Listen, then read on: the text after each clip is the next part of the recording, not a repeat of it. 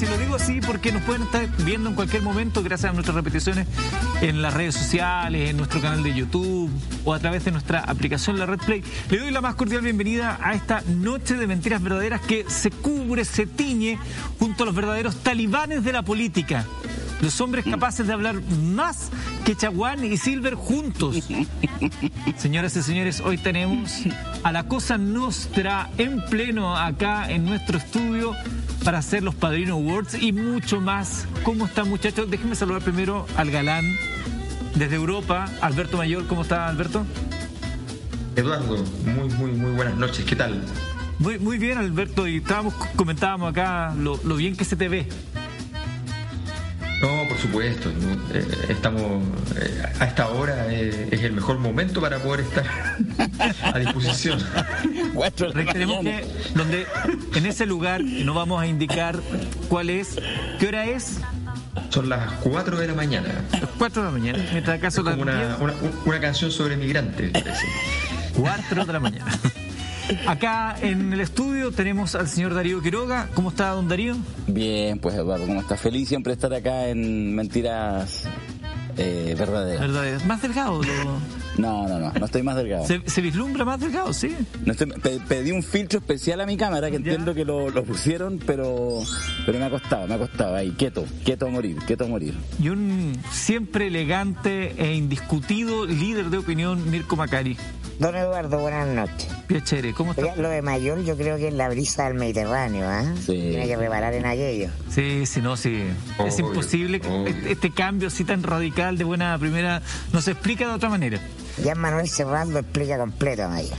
Nacieron... Señores, hoy día tenemos eh, los Padrino Awards como es habitual. Usted sabe que cada vez que está aquí Manchis sobre la mesa, gracias Manchis, no te había saludado, es porque tenemos Padrino Awards, pero también tenemos que mencionar, tenemos que dedicarle unos minutitos a la campaña, por lo menos para las primarias, y lo que hemos podido ver justamente en, esto, en estos ya dos días de, de este verdadero enjambre audiovisual. Así una primera pasadita a lo de ayer. ¿Qué les pareció lo de ayer, Darío? ¿La franja? Sí. Siempre es difícil hablar de la franja. bien entusiasta con la... sí, es que la franja, es que es difícil. Sí, mira, igual también hay un ejercicio complicado para todos los candidatos y candidatas, en este caso solo hombres, solo candidatos, que es tratar de comprimir en un minuto y medio, en tres minutos y medio, en el caso de algunos, tratar de comprimir ideas, tratar de ser popero, pero a su vez decir algo y decir algo a tu público, pero tampoco cerrarte a los otros. Es un ejercicio complejo el, esto de ponerse en vitrina y venderse como un producto. Pero dicho eso, yo escuché atentamente el análisis que hicieron aquí con Carlos Correa, con Cristian Leporati. Me pareció muy bueno. ¿ah? Yo creo que un ejercicio, el ex post, yo creo que un ejercicio súper importante que hace la red, que en general se lo brinda a la, a la gente. Y yo concuerdo más o menos con el análisis que había ayer. Y ayer, el primer día al menos, me parece que Boric sacó una pequeña ventaja porque logró construir un, un relato. Pero, pero siempre es bien veleidoso porque cada día te caís o te levantáis en función de quién sabe qué. Alberto, me imagino que en, en, España, en Europa, esto fue comentario obligado, ¿no? No, olvídate, estaban todos los, diarios llenos, así que tengo, tengo completa. Pero fíjate que a propósito de lo que dice de Boric, yo creo que pasa un poco lo que pasó con el debate con Boric, que, que, efectivamente él, eh, tuvo es, una, es una buena pieza, está bien hecha, tiene buena poesía, tiene buena imagen, pero pero de repente hay detalles que, con una modificación habría sido un éxito total. A saber. O sea, eh, Gabriel Boric es Punta Arenas. No necesita seguir siendo Punta Arenas. Mm. Si él hubiese partido la franja en el morro de Arica, habría estallado todo. Habría quedado la escoba, los colocolinos habrían dicho de Arica Magallanes, eh, habría, habría sido una, una locura. El, girar un poco, o sea, tú, tú, necesitas un poquito de disonancia cognitiva en, en, la, en la, franja, tensionar, porque la gente lo identifica con Punta Arena, o si en Punta Arena vas a estar, no, no es para que estés en la imagen con la gente del Frente Amplio, es para que estés en la imagen con, con, con tu mamá, con la primera bolola, mm. con el, con, o sea, con, eh, ahí, hay una, una cosa que, que, es como son esos pequeños detalles que hacen que algo, que una pieza que está perfecta, está muy bien hecha, pudiera ser aún superior. Ahí se ven estas cosas como de, las capacidades artísticas también. Por ejemplo, la, de, la idea de Briones, la idea es buena. La idea de, Pinochet y los que desentierran a Pinochet y qué sé yo es buena. La realización artística es deplorable. Es deplorable. Entonces, por ejemplo, habría sido mucho más entretenido. A nadie le importa la tumba y el que están desenterrando. Habría sido mucho más interesante cinematográficamente, en el fondo, que hubiese aparecido Pinochet efectivamente como un zombie, la, una guerra mundial Z. hubiese aparecido. Estaría bueno, ¿no? Y que la gente. Y que, aparezca él con la capacidad para volverlo. Porque eso sí que nadie lo quiere ver. Nadie quiere, nadie quiere ver. Estos dos pelmazos abriendo la tumba dan lo mismo. Pero. pero entonces, creo que ahí hay, hay, hay detalles. Hay gente que no tuvo línea estratégica, eh, pero tiene el arte. Pues, lo, de Hadwe es, linda la pieza. Lo que pasa es que no tiene ninguna línea estratégica. Ese no es Hadwe, eso es otra cosa, una típica franja comunista. Eh, y, punto. Entonces, no, entonces hay, hay piezas muy distintas. Y lo de la vi, yo creo que fue súper interesante porque, porque iba todo razonable, digamos, no, es una pieza fantástica, ni mucho menos, no, no, es, no es su estilo, pero de repente llega este final que yo, yo lo encuentro así como ya terrorífico, cuando dice el, presidente con espíritu de alcalde, eso no hay una sola persona en el planeta, ni un asesor en todo el mundo. Pase lo que pase, eh, aunque el, prestigio de los alcaldes esté por las nubes, da lo mismo, nadie que lo, lo aceptaría. Es una cosa completamente absurda. Entonces iba razonablemente bien, se reía de sí mismo, jugaba con eso, eh, jugaba con el don de la ubicuidad, bien.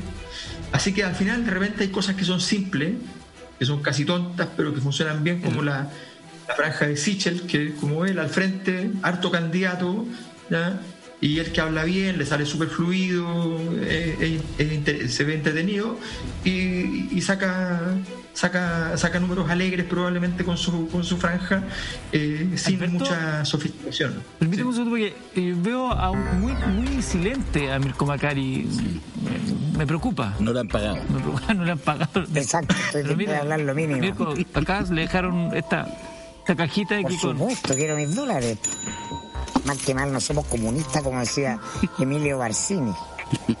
Algo que agregar. Porque de la familia. Vamos a ver, vamos a ver lo de día, pero así, una palabra que agregar de lo de ayer.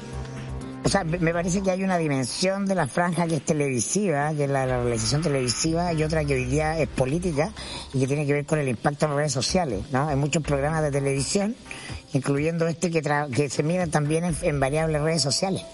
¿No? Ya no es la única variable el rating televisivo, sino su impacto en redes se analoga a influencia. En ese sentido, la, franja de Briones es un éxito por bizarra. ¿no? Porque eh, Briones está jugando en una segunda división, hay dos que en de la primera y la derecha están disputando el primer puesto y Briones no tiene ninguna posibilidad de ganar la primaria porque el sentido de su candidatura no es ganar la primaria, el sentido de su candidatura es reforzar la identidad del partido al que representa y por lo tanto es un éxito porque no existía y existió de manera abrumadora. ¿no? Y al otro lado, ver eh, las dos identidades del, del, del, mundo de la izquierda, ¿no? Eh, una que es la izquierda 31 minutos ah, y otra es la Peña de los Parras. Entonces es muy interesante ver esa Me gustó. O sea, que sí, que falta respeto. Vamos a, es la continuidad ideológica del Liguria. En, el marco del respeto, yo creo que, lo, que lo Pero con respeto. Como dice Valdivia. Vamos a ver lo que pasó el día de hoy y una un episodio completo que estuvo bien marcado por la presencia femenina. Comenzamos con Sebastián Sichel. Miren lo que pasó de día, si es que no lo Hola, me llamo Bárbara. Soy mamá de tres hijos y soy periodista. A Sebastián, mi marido, mi compañero, mi mejor amigo, lo conozco hace 15 años.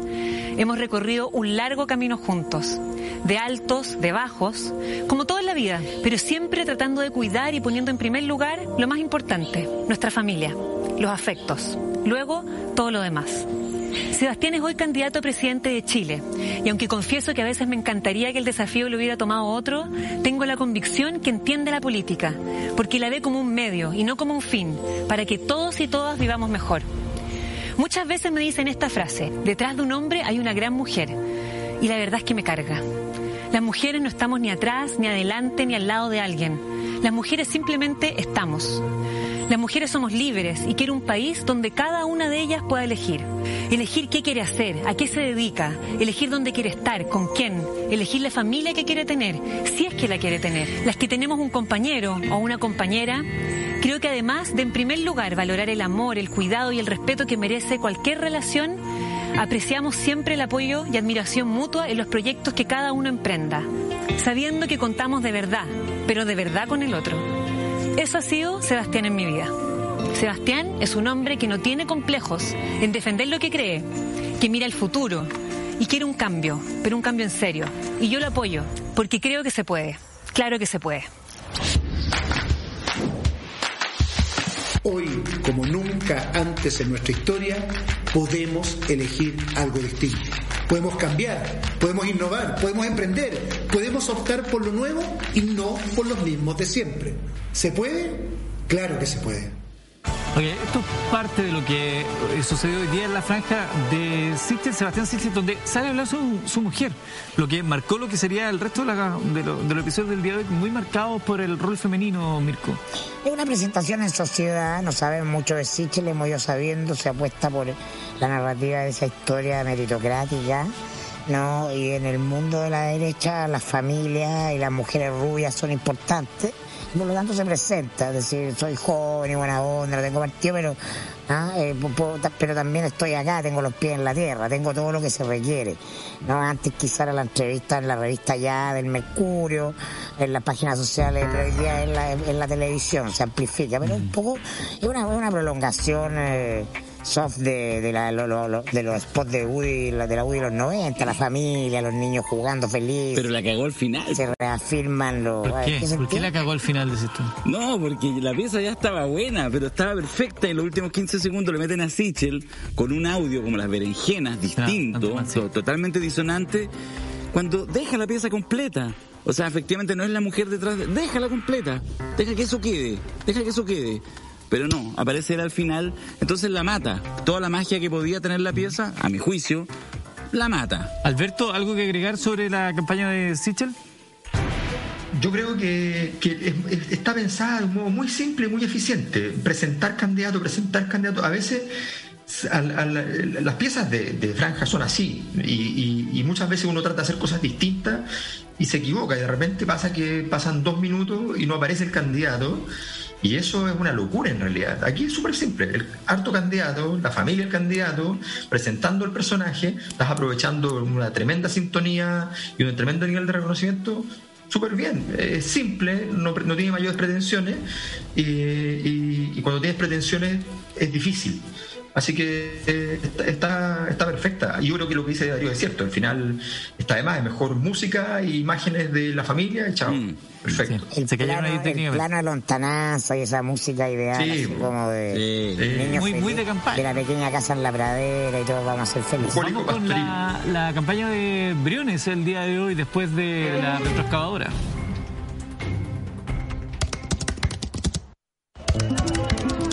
El ministro de Hacienda Ignacio Briones fue increpado en el paseo huérfano. Una trifulca de gente dije yo, ¿quién es este gallo? De verdad que no sabía quién era. Lo han cagado toda la vida. Lo quedé mirando y dije yo, este es el ministro. Allá aparecí yo. Yo lo odiaba a ese hombre, lo odiaba. Yo le empecé a gritar y él me llamó a un lado y conversamos. Jamás pensé que él se iba a parar a conversar conmigo o él me iba a decir, me toma nota mi número. Nunca, nunca lo pensé. Y yo también le pedí el de él y él me lo dio al tiro. Empezamos a conversar, yo le conté mi problema y él me lo entendió y me solucionó el problema y me ayudó. Lamentablemente hay políticos que no te escuchan, que ha sido el único que me ha escuchado.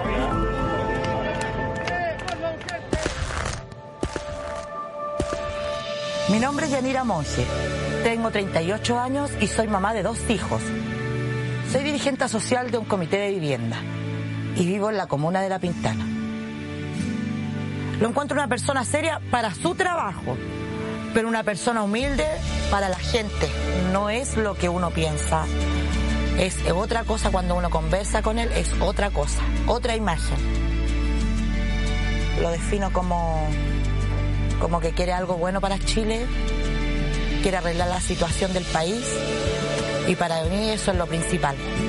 Yo creo que lo primero que podemos hacer en estos momentos es buscar muy bien quién va a ser el presidente de Chile, porque no podemos votar por cualquier persona. Y yo creo que Briones es el mejor.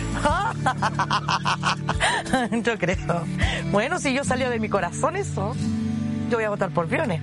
Toda mi familia va a votar por él. Ay, como que me anduvo convenciendo, parece. Ya cambié de, cambié de mi intención de voto. Todos los días cambio de opinión, Ya, como dice mi mira, amigo veo una campaña. Muy fácil. La última franja. Oye, pero es buena porque Briones puede producir amor, eso nos quiere decir el... Yo voy a tuitear algo. te- te- no es tan frío. No, puede enamorar, la señora está enamorada del... No, yo voy a, voy a tuitear a la Alematus ¿Ya? a que investigue a la señora. Eh, no, esta- no, si la cuestión es simple, po. No, po, pero es que, a ver, momento. revísenle el anuario a Hagamos, esas personas. hagamos política, hagamos, pidamos un poquito más de, de- de profundidad en la política. ¿Por De, ver- qué? de verdad, perdón. ¿Alguien cree en su casa que eso sucedió? Yo creo. Yo creo. ¿Ustedes creen que creo. algo Creo. de eso sucedió? Pero tú crees, pero te lo, ¿no crees que se exponen a mucho jugando con la vieja escuela de la No sé, que siga el resto. Yo lo estoy tuiteando aquí a la Alematus. Eh, No, yo creo que es una buena pieza, muy buena. Muy buena, porque, porque en el fondo se hace cargo de un defecto, y es que saben, tienen seguramente focus, qué sé yo, saben que es odiado, porque eso es así, efectivamente, porque Irene es odiado porque además se, se, se metió en su momento contra el 10%, fue a lugares donde, donde no había que ir, definitivamente. Bueno, y, entonces lo, dan vuelta a partir de una, de una situación que efectivamente fue, fue noticia, donde apareció esta señora eh, increpando, donde aparecieron las imágenes, y es donde esa imagen hasta el día de hoy es una imagen en, en negativo. Y de repente aparece, el- lo damos vuelta y, se, y logra revertir la situación con, dedicando la pieza completa a la señora, lo que revela dos cosas uno que no tenía, no, no, no, no tiene mucho, mucho material, mucha historia, pero sí, eh, eh, eh, para un análisis más, más sofisticado y más fino, pero, pero, al, pero al mismo tiempo revela que son capaces de irse a meter a una situación que fue negativa y tratar de ver si la pueden dar, dar vuelta. Yo creo que estuvo, es una muy buena pieza y se hacen cargo de los defectos de Briones, está, está fantástico. yo, yo rescato algo, Mirko, no sé si estarás de acuerdo conmigo, que en el fondo lo que dicen ellos, lo odian, pero porque no lo conocen. Usted, señora, tuvo la oportunidad de conocerme, compartimos teléfono ahí, me conoció y le cambió la percepción que tenía de mí, al punto que ella dice voy a votar por él. Si eso lo extrapolamos y cada Sí. uno de nosotros hace el camino. No, pero a ver, todo esto se trata de percepciones y emociones, Es exactamente bonito, de eso se es trata. bonito, bonito. Y yo creo que si uno tiene un poco de memoria, eh, evidentemente que el gran hit del nombramiento de Briones fue que, pese a venir de la misma matriz de economistas académicos, de los PhD, Claro. ¿no? Él tuvo una actitud distinta. Acuérdate tú cuando iba camino al paraíso y se bajó a hablar con los camioneros con esa misma Sí. libreta de notas. Ya estaba registrado que Briones tiene la actitud de, profes- de profesor, de escuchar, de ser llano. Lo que pasa es que después ah, viene la pandemia y en la pandemia no queda instalada una imagen muy dura en medio de un momento muy polarizado, de mucha energía negativa, como el, hombre que celebraba las 65 lucas del IFEBO. Ah, entonces, eh, y después el fatídico y, y definitivo, y yo creo que enterrador, eh, oposición al 10%, al retiro del 10%, pero no es que no sea real, ah, es que Briones es así. Lo que pasa es que lo que se queda instalado es lo otro, y ahora quieren apelar a ir a, buscar ese dato anterior, que si tú revisas está.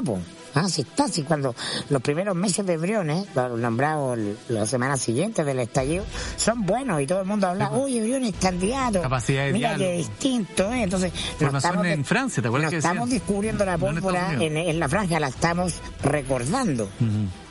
Sí, bueno, nosotros en el comando quedamos muy conformes el día de hoy. No, me vamos, imagino todo. Vamos a ver a continuación la siguiente pieza que es del candidato Mario de Borges. ¿Todavía? El Chile que queremos. En el liceo lo pasé muy bien. Era eh, desordenado, medio peluzón, hacía, mi, mamá se enojaba porque hacía la cimarra y llegaba y le avisaba, mamá hice la cimarra, hazme un justificativo. Y lo pasé muy, muy, muy bien. Para mí es un recuerdo precioso. Hoy día pertenezco al círculo de exalumnos del Liceo Juan Gómez Milla Y yo creo que uno de los grandes desafíos que tenemos como coalición, como, como país, no solo derecha o izquierda, entre todos, es recuperar la educación pública uno en un principio lo ve como un foco de esperanza, porque si no hubiera tenido el CAE, no hubiese podido estudiar. estudiar, así de simple.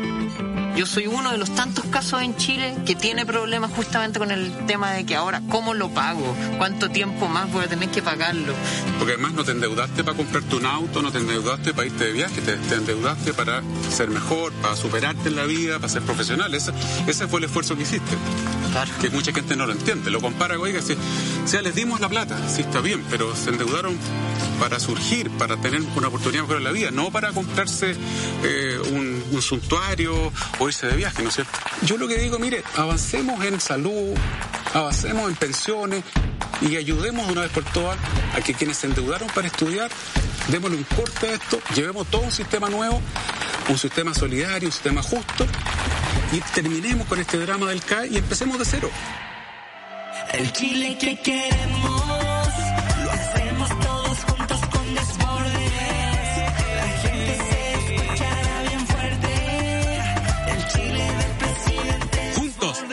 Chile que queremos.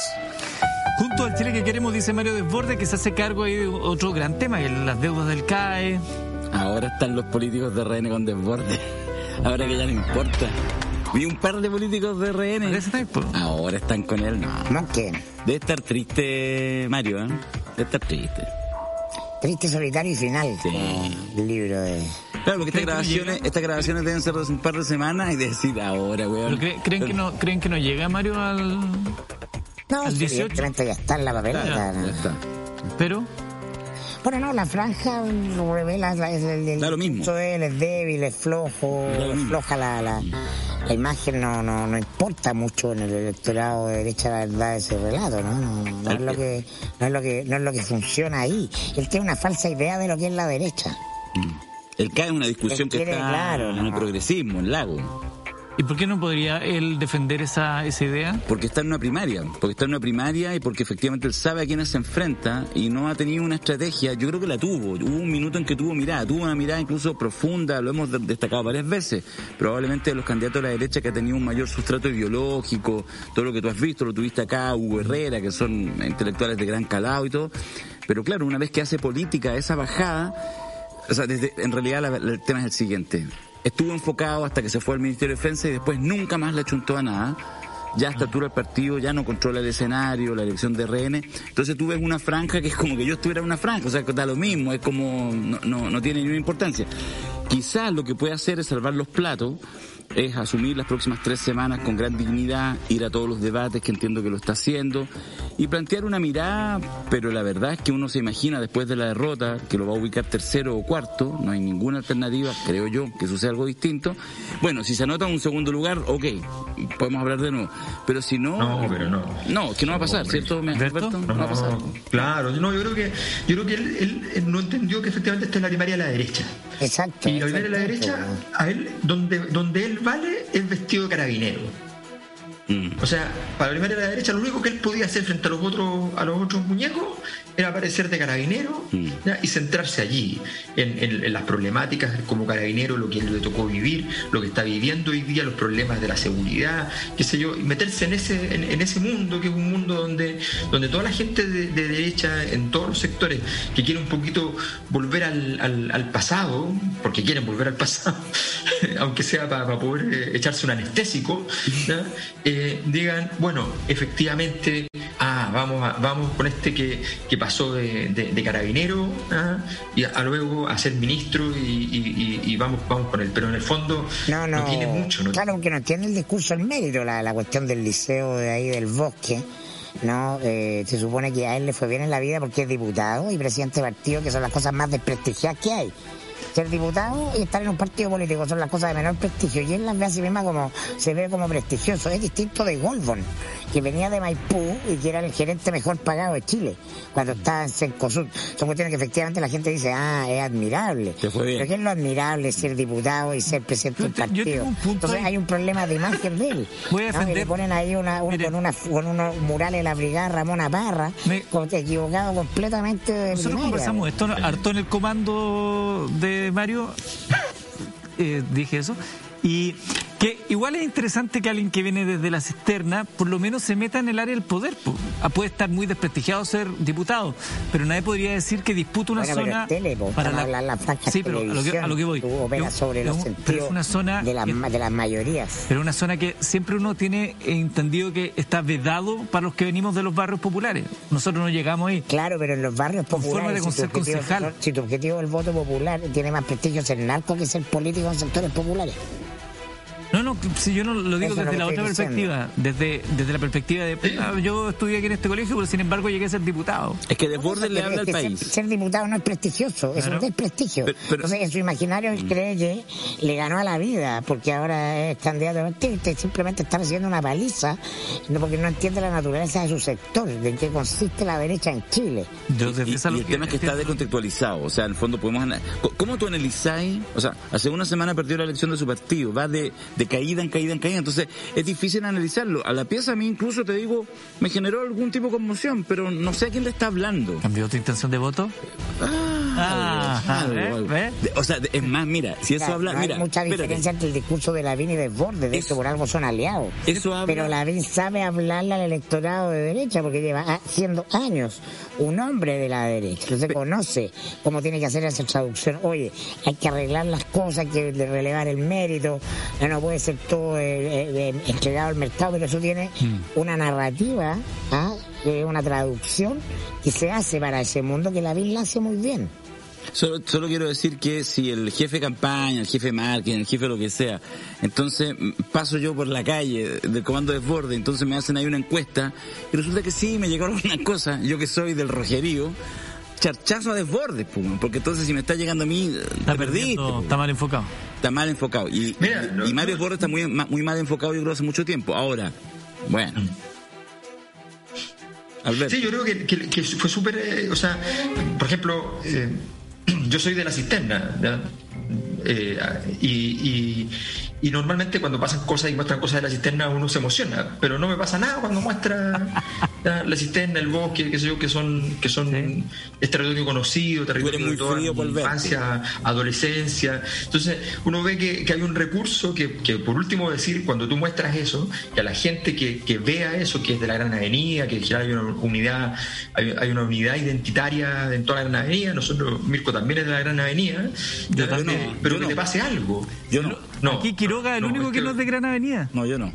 Cuico. No, No, lo Es- conocí somos ya. todos de Gran Avenida. Lo Lo conocí en un grande. City Tour. Sí, sí, sí. Eh, yo co- yo re- recojo lo que dice eh, nuestro amigo desde Europa. Yo, ahí, habiéndome criado en Gran Avenida, cada vez que llueve me emociono porque sé que van a mostrar Gran Avenida convertida en Venecia. Exacto. Y eso desde que soy pequeño. ¿Sí o no? Sí.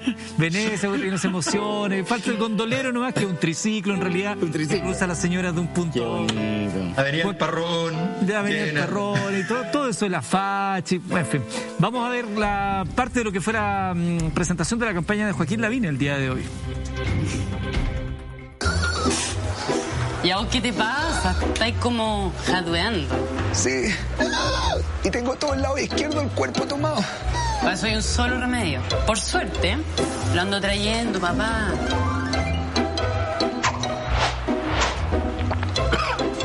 Buenísimo. ¿No lo cachá? El alivio oficial contra la fiebre roja, pues perro. ¿En qué país vivís? Ah, estáis delirando. Al igual que ayer, la campaña de eh, Joaquín Lavín apela al humor. Nosotros en el comando consideramos que era una clave para poder llegar con nuestro mensaje. Eh, ¿Les pareció? Yo, yo molí el Lavín Forte y me lo jalé. me lo jalé. momento no me pasa nada. Te lo metiste como... Ah, Es chiquita. que pensé que encontré una caja de Lavín Forte de ahí en la dirección ejecutiva, le pegué unas molidas, una... Y de pronto viene la versión en mentolato. Puede ser unos raspados de, de muralla y me lo jalé, pero no, no sé, no me ha pasado nada, todavía no me siento... Que andaba jaduando. Sí, puede ser. Puede ser. Lo vamos a hablar más adelante, pero hay dos, emo- hay dos emociones clave que dominan ah, el espacio del inconsciente colectivo en el Chile hoy. El miedo y la rabia. ¿no? Si tomamos en serio Maturana, si no simplemente decimos que nos, inter- nos interesa y tenemos un libro guardado en la biblioteca, blanquito, sin nunca... Claro, si queremos transmitir, las emociones son clave, determinan nuestra conducta. ¿ah? organizan nuestro soma, nuestro cuerpo, nuestras predisposiciones anímicas y racionales. Ah, pero lo- entonces lo primero es comprender la emoción. Y ese mundo habita en el miedo. Y ese miedo tiene un nombre claro, Daniel Howe. Y hay una forma mala de hacerlo, que es la campaña del sí del 89, que era patética, perdón, del 88, ¿no? Eh, el miedo eh, como una caricatura, ¿ah? Eh, que es ruso. Y el miedo con humor. Y entonces está bien resuelto el tema de llegar al electorado, la- al miedo de la derecha, que es un terror. De hecho aparece. Es un terror, aparece. Sí, pero lo toca livianamente. Entonces está bien resuelto el tema. Pero está apelando a la emoción correcta. Alberto. Sí, yo creo que en general eh, la, la apuesta al, al humor desde la derecha es una cosa de muchísimo riesgo. No, no es lo suyo. Y lo de Lavín lo ha sorteado.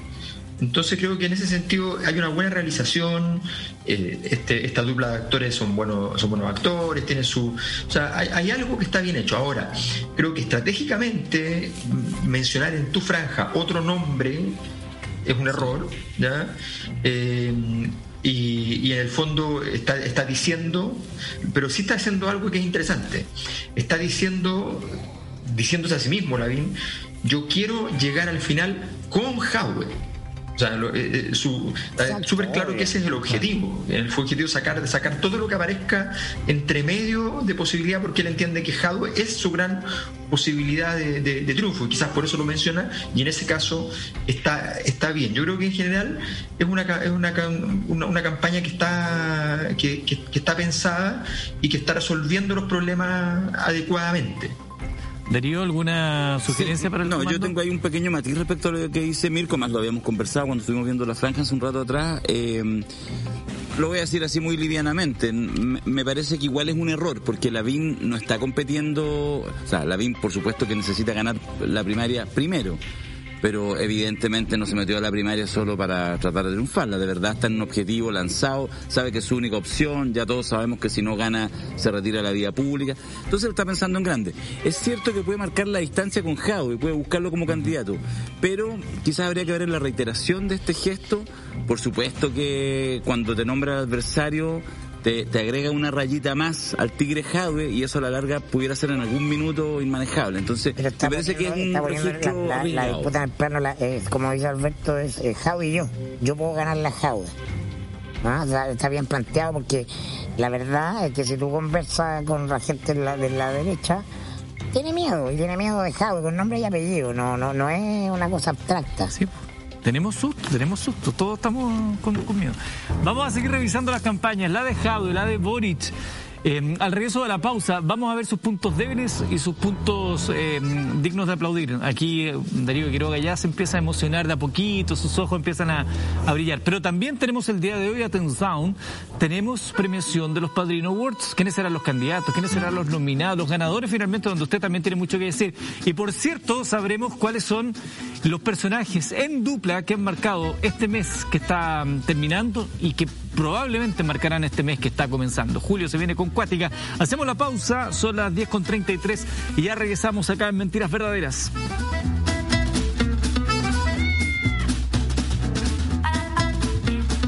Ya, estimados amigos, estamos de regreso. Te quiero contar que en HN Data Center llevan 11 años dedicados al almacenamiento y tránsito de datos en Internet. Más de 5.000 clientes avalan su compromiso. Control total. Privacidad, flexibilidad para escalar, porque sitios web, correos, aplicaciones, medios digitales, comercios electrónicos y sistemas en línea necesitan exactamente lo mismo, estar alojados en una plataforma de servidores estable que garantice seguridad, velocidad y disponibilidad, sin importar el tamaño de tu proyecto o negocio o si se trata de un servicio público. Antes de elegir, visita www.hn.cl porque les importa, están cerca y siempre comunicados. HN Data Center Chile es el hogar que tu información merece. Estamos en modo Cosa Nostra el día de hoy estamos revisando las campañas políticas. Esta es la de Gabriel Boric.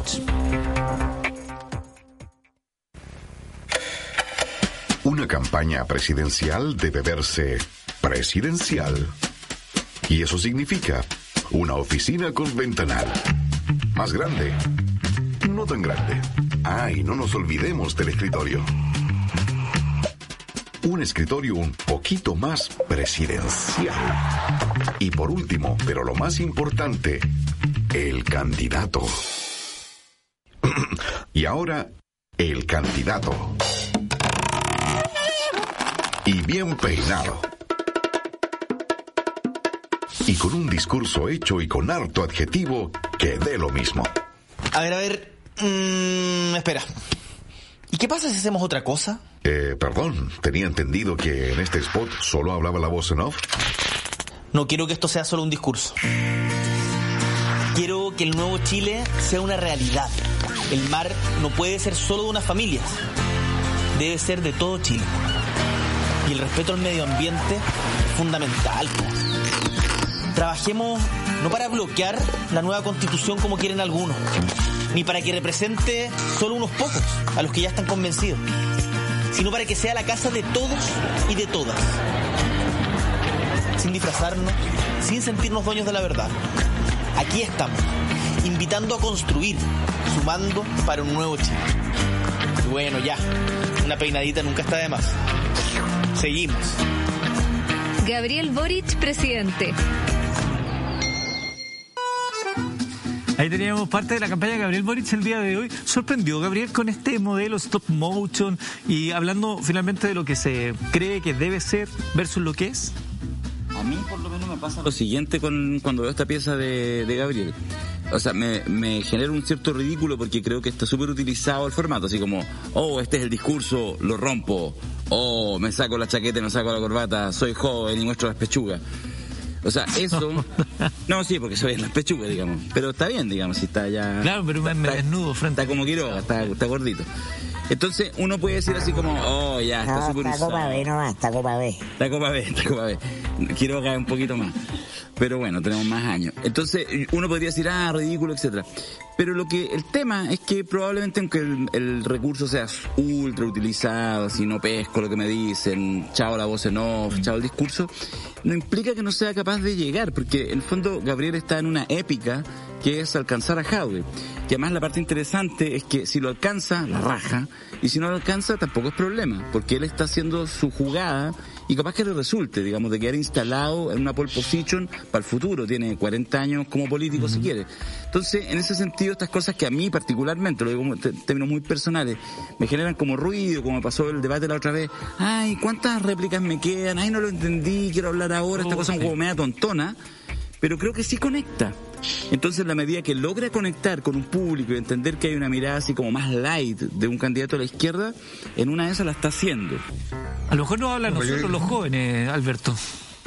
Sí, yo creo, yo creo que no, yo creo que, que- que es una pieza que no, no, no, no le aporta nada, porque habla del problema, entre comillas, que Gabriel ya no tiene. Es un problema que él tenía, si quería ser candidato presidencial, hace varios años atrás, cuando llegó al Congreso vestido distinto y hubo una polémica en las épocas que, que pasaban esas cosas terribles porque alguien llegó vestido distinto al Congreso y cosas así. Eh, no, la verdad es que ese Gabriel, ya lo, Gabriel mismo ya lo superó. Y, lo superó tanto que, que tiene a su haber haber sido un candidato, eh, el candidato presidencial de- dentro del bloque izquierda, que más ha estado promocionando y desde el minuto uno se la jugó por el acuerdo político de noviembre que conduce al plebiscito. Ese es su capital político hoy día, un capital político que se parece más a, Ricardo Lagos ¿ya? que al problema de Gabriel Boric eh, vestido con la chaqueta rara. ¿Ya? Eh, Y en ese sentido es allí donde además él le saca ventaja a Jaude. Es allí donde Jaude lo pone en una posición incómoda, con el Partido Comunista estuvo en contra, después estuvo celebrando la Plaza de Dignidad, el triunfo del plebiscito, pero está en contra del proceso. Entonces, ah, ¿cómo, lo- cómo se entiende? No, eh, creo que ahí Ga- Gabriel, que está en un momento mucho más así como Gabriel Boric estadista, ¿por qué? ¿Por qué ir a hablar del Gabriel Boric? Que la gente, mucha gente recuerda, pero ¿para qué seguir recordándolo? Que es porque es díscolo la forma en que se viste, la forma en que... No, no, de verdad creo que, que, no es la... O sea, ya, ya se hizo la poesía el día uno, el día dos vamos a la política y creo que ese es fue un error en ese sentido. Pero ahora queda franja. Y parece que quedan, por el segundo quedan, quedan dos semanas de franja y bueno, está- estas cosas de ensayo-error se va probando y me imagino que, no o sea, estoy seguro que los, los equipos de producción están encima de, de los comentarios y de las cosas porque va- va- se va haciendo sobre la marcha. Esto no, está, no están todos los capítulos entregados. Ahora, lo que va sí- reaccionando a las coyunturas. Efectivamente, le falta atreverse a resaltar aquello que lo destaca en política, que haberse atrevido a firmar el acuerdo el 15 de noviembre, porque eso lo diferencia de su contendor.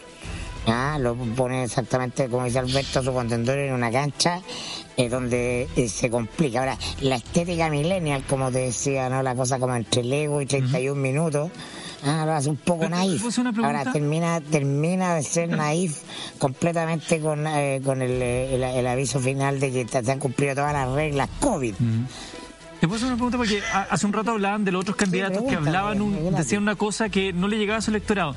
¿Será que al electorado de la izquierda, Partido Comunista, Frente Amplio, le causa mucha gracia que Boric haya estado ahí cuando siempre han dicho que ese acuerdo, por más, más allá de lo que logró, ese acuerdo fue rescatar a Piñera? Claro, salir a decir, yo ver, estuve ahí, acuérdense. Boric está construyendo una carrera no va a ganar esta elección, esta elección la va a ganar Jadwe. Y por lo tanto él tiene que ver con qué va a salir de acá. ¿No? Y el el Frente Amplio se va a tener un problema porque va a haber un votante Boric que no va a estar con Jadwe, va a quedar huérfano. Así es. ¿No? Eso va a pasar. Sobre todo por las características de Daniel Jadwe que las vamos a ver cuando analicemos su De hecho, mira qué bien. A continuación. Es lo que viene ahora, pero. Pero qué televisivo. No, es que ya hice la pregunta que me Primera vez, ¿ah? La, pre- la pregunta que me pidieron desde el comando de, de Gabriel, donde estamos trabajando día a día. Vamos a la siguiente, yo estoy en todos los comandos. No, Vamos a la siguiente, que es la campaña de Daniel Jadwe.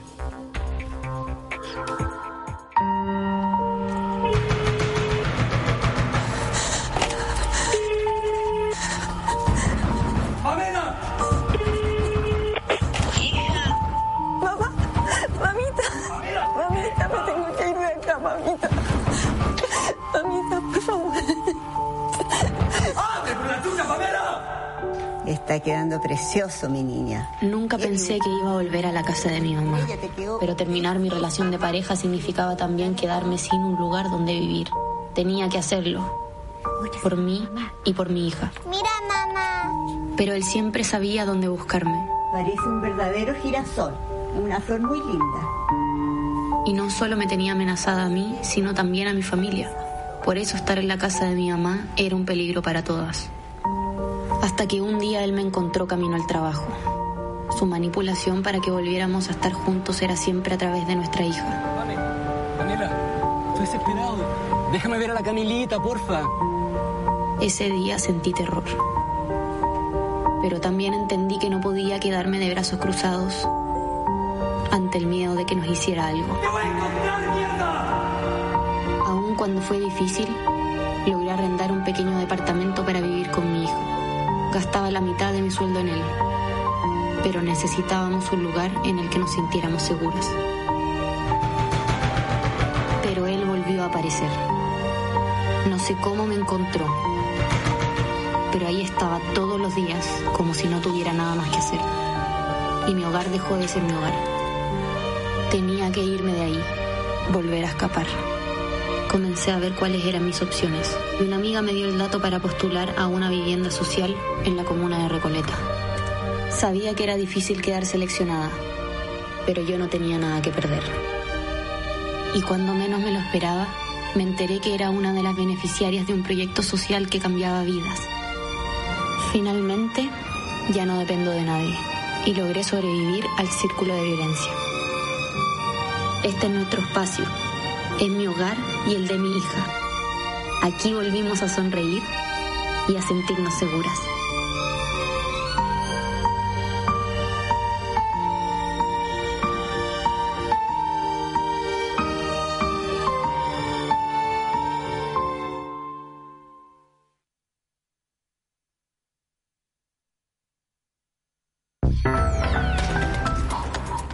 Una de las piezas que eh, tiene la campaña de Daniel Jadwe el día de hoy, que cinematográficamente está muy bien lograda, por lo menos lo que nosotros decimos al interior del comando.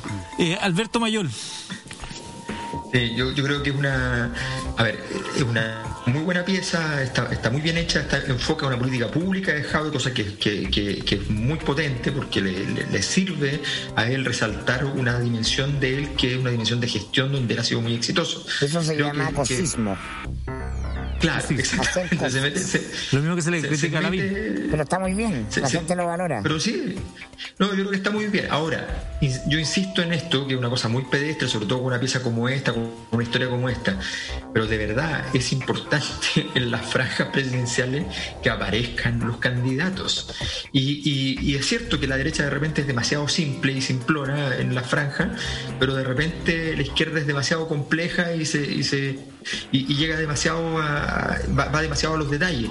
Eh, falta Jadwe ahí, falta Jadwe, eh, será ordinario terminar mostrando a que es Daniel Jadwe el que entre- será, será todo lo que quieran. Pero eso es, de eso se trata. Eh, y no tiene que quedar la interpretación. Y no tiene que quedar a que el conector lógico lo haga la persona, el receptor en su. en- eh, esto no, no, no es una obra de, de teatro. Esto requiere una cosa muy directa. Creo que en ese sentido hay un aprendizaje que hacer en el comando de, de Jadwe, porque pasa mucho en ciertas franjas donde el candidato falta y eso es siempre imperdonable. Bueno, ayer y hoy Daniel aparece solo al final de la franja. Eh, te noto distante. ¿Qué pasa? Te- Sí, ¿sabéis que esto, esto a veces es un riesgo, ¿ah? porque es segunda vez que vemos la pieza, la vimos juntos un rato atrás cuando la emitieron, eh, ante las nueve, y ¿sabéis que me...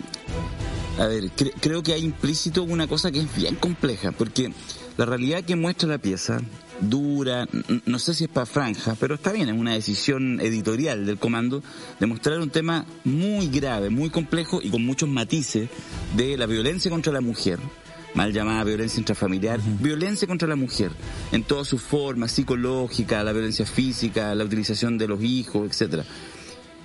Y de verdad la solución a eso, perdóname que te diga, yo encuentro, me saco el sombrero con la política de inmobiliaria popular de Daniel Jaue. Cuando salió lo llamé personalmente y lo felicité. Encuentro que es extraordinario y que abre un mundo. Pero de verdad, tú agarras esa dimensión de lo complejo que es el tema de violencia contra la mujer y se soluciona porque tienes un departamento, me parece que esa bajada es rasca. Y fíjate que no me importaría si fuera en la derecha, pero me importa cuando es en sectores que de alguna manera uno valora con el trabajo que han hecho municipalmente esa ligazón. Yo creo que hay un tema, eh, suscribo también lo que dice Alberto, eh, un poco una mirada más de helicóptero, pero ¿sabéis que me pasó esta segunda vez que la vi? Que me, que me generó ruido, porque además supone, y eso en política es peligroso, es que uno suponga que problemáticas que son muy complejas entonces las vamos a solucionar con esta cosita, con la playa artificial o con la inmobiliaria popular. Eso no es el discurso de los sectores que quieren una transformación social profunda y yo creo que ahí hay una línea, que esta es una pieza nomás y no hay problema, pero si persevera en eso, cuidado. Yo voy a tuitear a Alejandra Mato y quiero saber si ese caso es real. Sí, ¿no? también es real, la- claro. Hay que tuitear la Mato, ¿no? Para saber Habría que tuitear a la Mato. Y la señora Vamos a investigar seriamente. Hay violencia intrafamiliar y terminó en un de- departamento en Recoleta.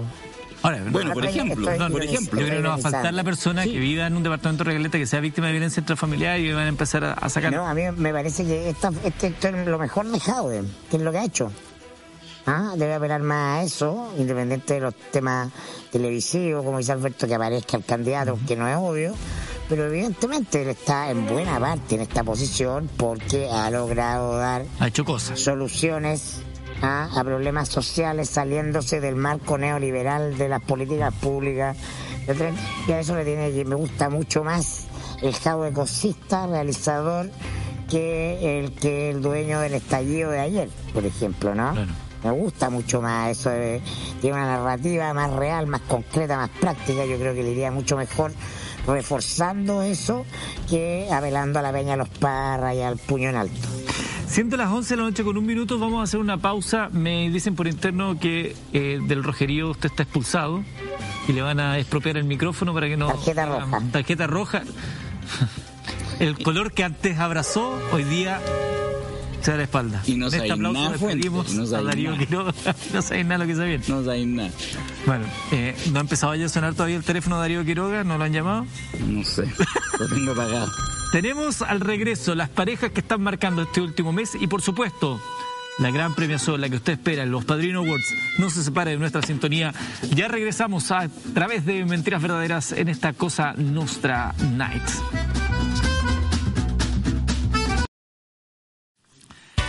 Sonrisa lo dice todo.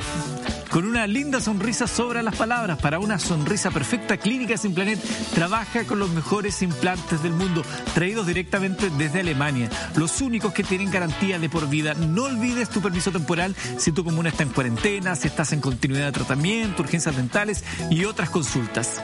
Puedes llamar al teléfono 22 759 0909 22 759 0909 y agenda tu hora. Están en Iquique, Calama, Copiapó, Las Condes, Vitacura, Providencia, San Miguel, Maipú y muy pronto en Puerto Montt. Visítalos en www.implanet.cl. Recuerda, cualquier implante no da lo mismo. Clínicas Implanet, líderes en implantes dentales. También voy a saludar y les quiero recordar esto porque con muchísimo orgullo queremos presentarles esta increíble historia sobre la Roja Femenina y su preparación al Mundial de Francia 2019. Esta es la historia íntima de sacrificios personales, de complicidad y compañerismo. Es la historia de un camino lleno de obstáculos y prejuicios pero también de convicción y pasión. Es la historia de mujeres guerreras, de su empuje, de su fuerza, de su garra. Es la historia sobre el verdadero amor por un deporte, por una camiseta. Es la historia de cómo nuestras dos directoras la siguieron por el mundo hasta cuando salieron a la cancha y se convirtieron en históricas. Estreno mundial este 16 de julio por Punto Play de Punto Ticket. Produce Primate Lab y Vestidas de Rojo. Distribuyen nuestros amigos de Zapic Films. Seguimos entonces ahora analizando la actualidad junto a los amigos de la Cosa Nostra y vamos a revisar las parejas, las duplas que han ido marcando estos este último mes, porque nos juntamos acá con el pleno de la Cosa Nostra. Eh, una vez al mes, el primer eh, jueves de cada mes. La primera pareja que traemos a colación tiene mucho que ver con lo que leíamos recién y con lo que estaremos vibrando mañana. Arturo Vidal y Claudio Bravo. Darío hicimos una apuesta arriesgada, pues, estimado Eduardo Fuente, de analizar bajo las leyes del poder, debo decir que venimos saliendo junto con Mirko, con Alberto, de un eh, seminario este fin de semana que recién pasó, que fue ampliamente publicitado, tuvimos más de 500 personas participando del seminario la Cosa Nostra, y analizamos una a una las leyes del poder. Y sabes qué, fíjate que cuando llegamos a este caso, al abrazo de Vidal y de Bravo, encontramos que se cumplen muchas leyes del poder. Hay una no recuerdo, no me acuerdo todas, pero la número 26 eh, del, del, libro de Alberto Mayol, que dice em, saber cuidar del mundo propio. Y la verdad que lo que ha pasado este mes con el abrazo Vidal y Bravo, primero es un ejemplo de cómo estos futbolistas, tú dices, bueno, tú los ninguneas, en realidad estos cabros medios en redes que saben de esto. Si tú miras la operación de lo que sucedió y la magnitud de lo que puede generar para el futuro, fue gigante había una fractura de ya varios años dentro del camarín, complejo, o sea, digamos, todos los que somos futboleros, nos parece complicado que Claudio Bravo y que Vidal estén distanciados. Bueno, hubo una operación que no se trató que de repente se encontraron y hicieron un abrazo. Hubo unos consiglieri, como diríamos en términos padrinescos, que fueron fundamentalmente los que uno vio, Gary Medel, Mauricio Isla, que entendieron que esto estaba complejo, generaron las condiciones, no le dijeron a nadie, hicieron una reunión a puertas cerradas, no con todo el mundo, no fue una asamblea, con quienes correspondía. Isla, Gary, Vidal, Bravo, se hablaron lo que tenían que hablarse y lograron encontrar solución, porque entienden, y yo creo que eso es bien importante, ¿eh? entienden que su gran objetivo no es esta Copa América, su gran objetivo es cerrar la generación dorada estando en Qatar 2022. Y por lo tanto entiendes que esta fractura hace daño. Y por eso se juntaron, lo hicieron y cuando ya se generó la solución, utilizaron sus redes sociales y en un live maravilloso, fantástico, muestran todos los protagonistas la solución. Esto que uno puede parecer, oh, ya están tonteando los cabros, de verdad que es una muestra de poder muy notable. Nosotros hemos revisado el libro, cumple muchas de las leyes del poder del padrino que, nos muestra en su libro Alberto Mayor y de verdad que nos parece significativo porque esta fractura que tenía tres o cuatro años ya de antigüedad se recupera y más allá del desastre que seguramente sea mañana el partido con Brasil, genera una, un nuevo clima y un nuevo escenario para lo que viene en la selección chilena. Y si alguien dice, estos muchachos se pusieron tontos hablando de fútbol, bueno, el fútbol tiene alguna importancia en la contingencia nacional. ¿Algo que agregar? Al... Claro, no, no, no, no se trata simplemente de que están unidos para enfrentar el siguiente partido, sino que tiene, hay, una, hay conciencia en un grupo ahí que arma una operación inteligente para eh, construir algo que Alberto siempre menciona mucho que me parece muy importante, que es la condición del verdadero poder como un ente metafísico. ¿ah? una alquimia que se produce en este fenómeno de masa. ¿no? Y que apunta justamente al, a propósito de, lo mismo que estamos viviendo ah, en el país político, en el cierre de un ciclo, cerrarlo bien el ciclo ¿no? implica de no dejar fisuras. Y esta era una fisura, una de las grietas que había, que esta es la generación más exitosa del fútbol chileno, todos saben que están en la parte baja del ciclo, están saliendo de escena, eh, podrán tener otro logro o podrán no tenerlo, pero van a quedar en la historia.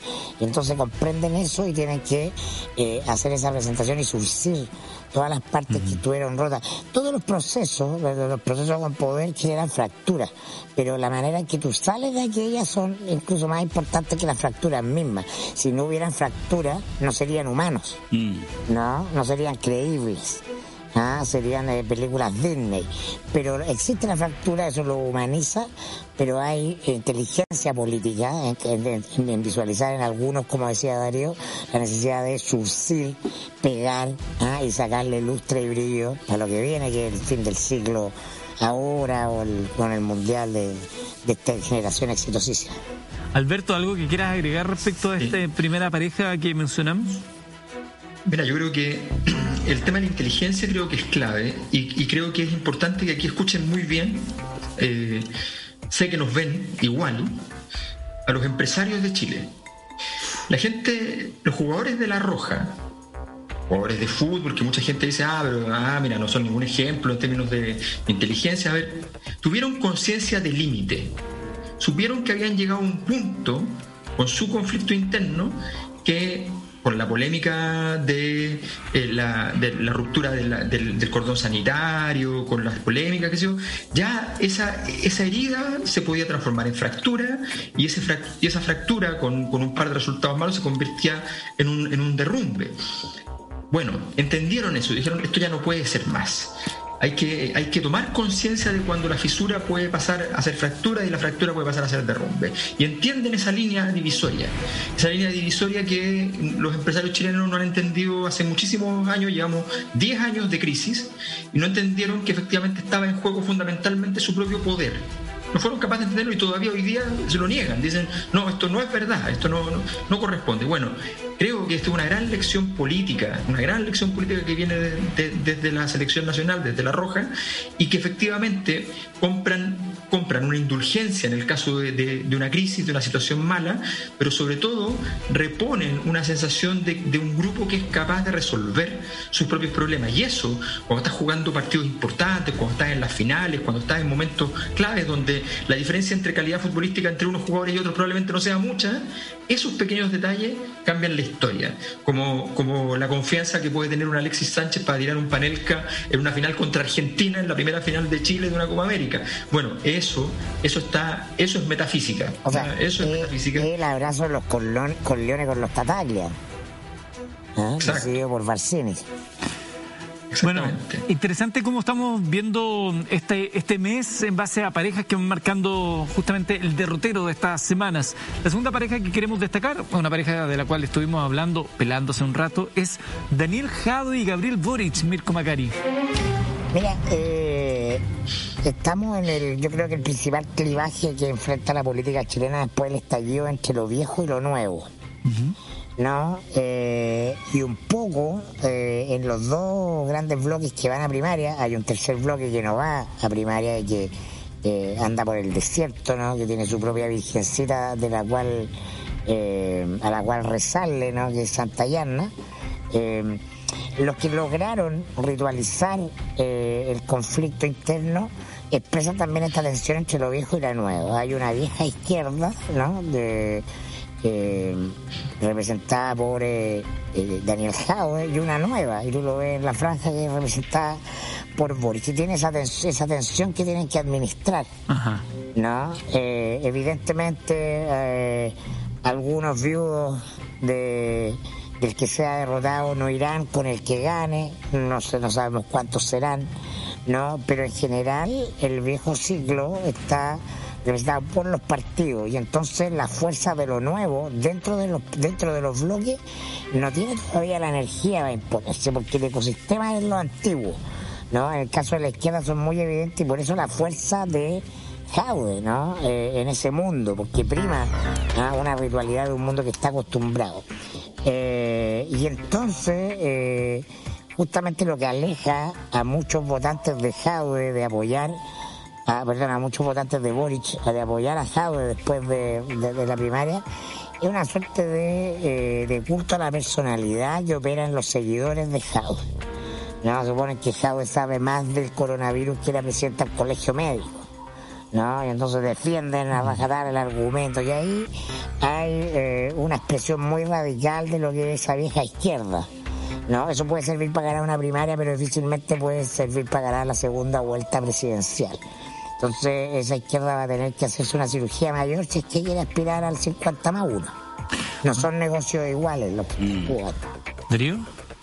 reflexivo, sí, Sí, sí, lo que pasa es que, a ver, el, en el caso de, de, si uno trata como de pensar en características que te hacen competitivo, en el caso de, de Daniel Jadwe, yo creo que hay dos elementos clave. Uno, una gestión muy poderosa, muy potente, muy creativa y muy exitosa en Recoleta.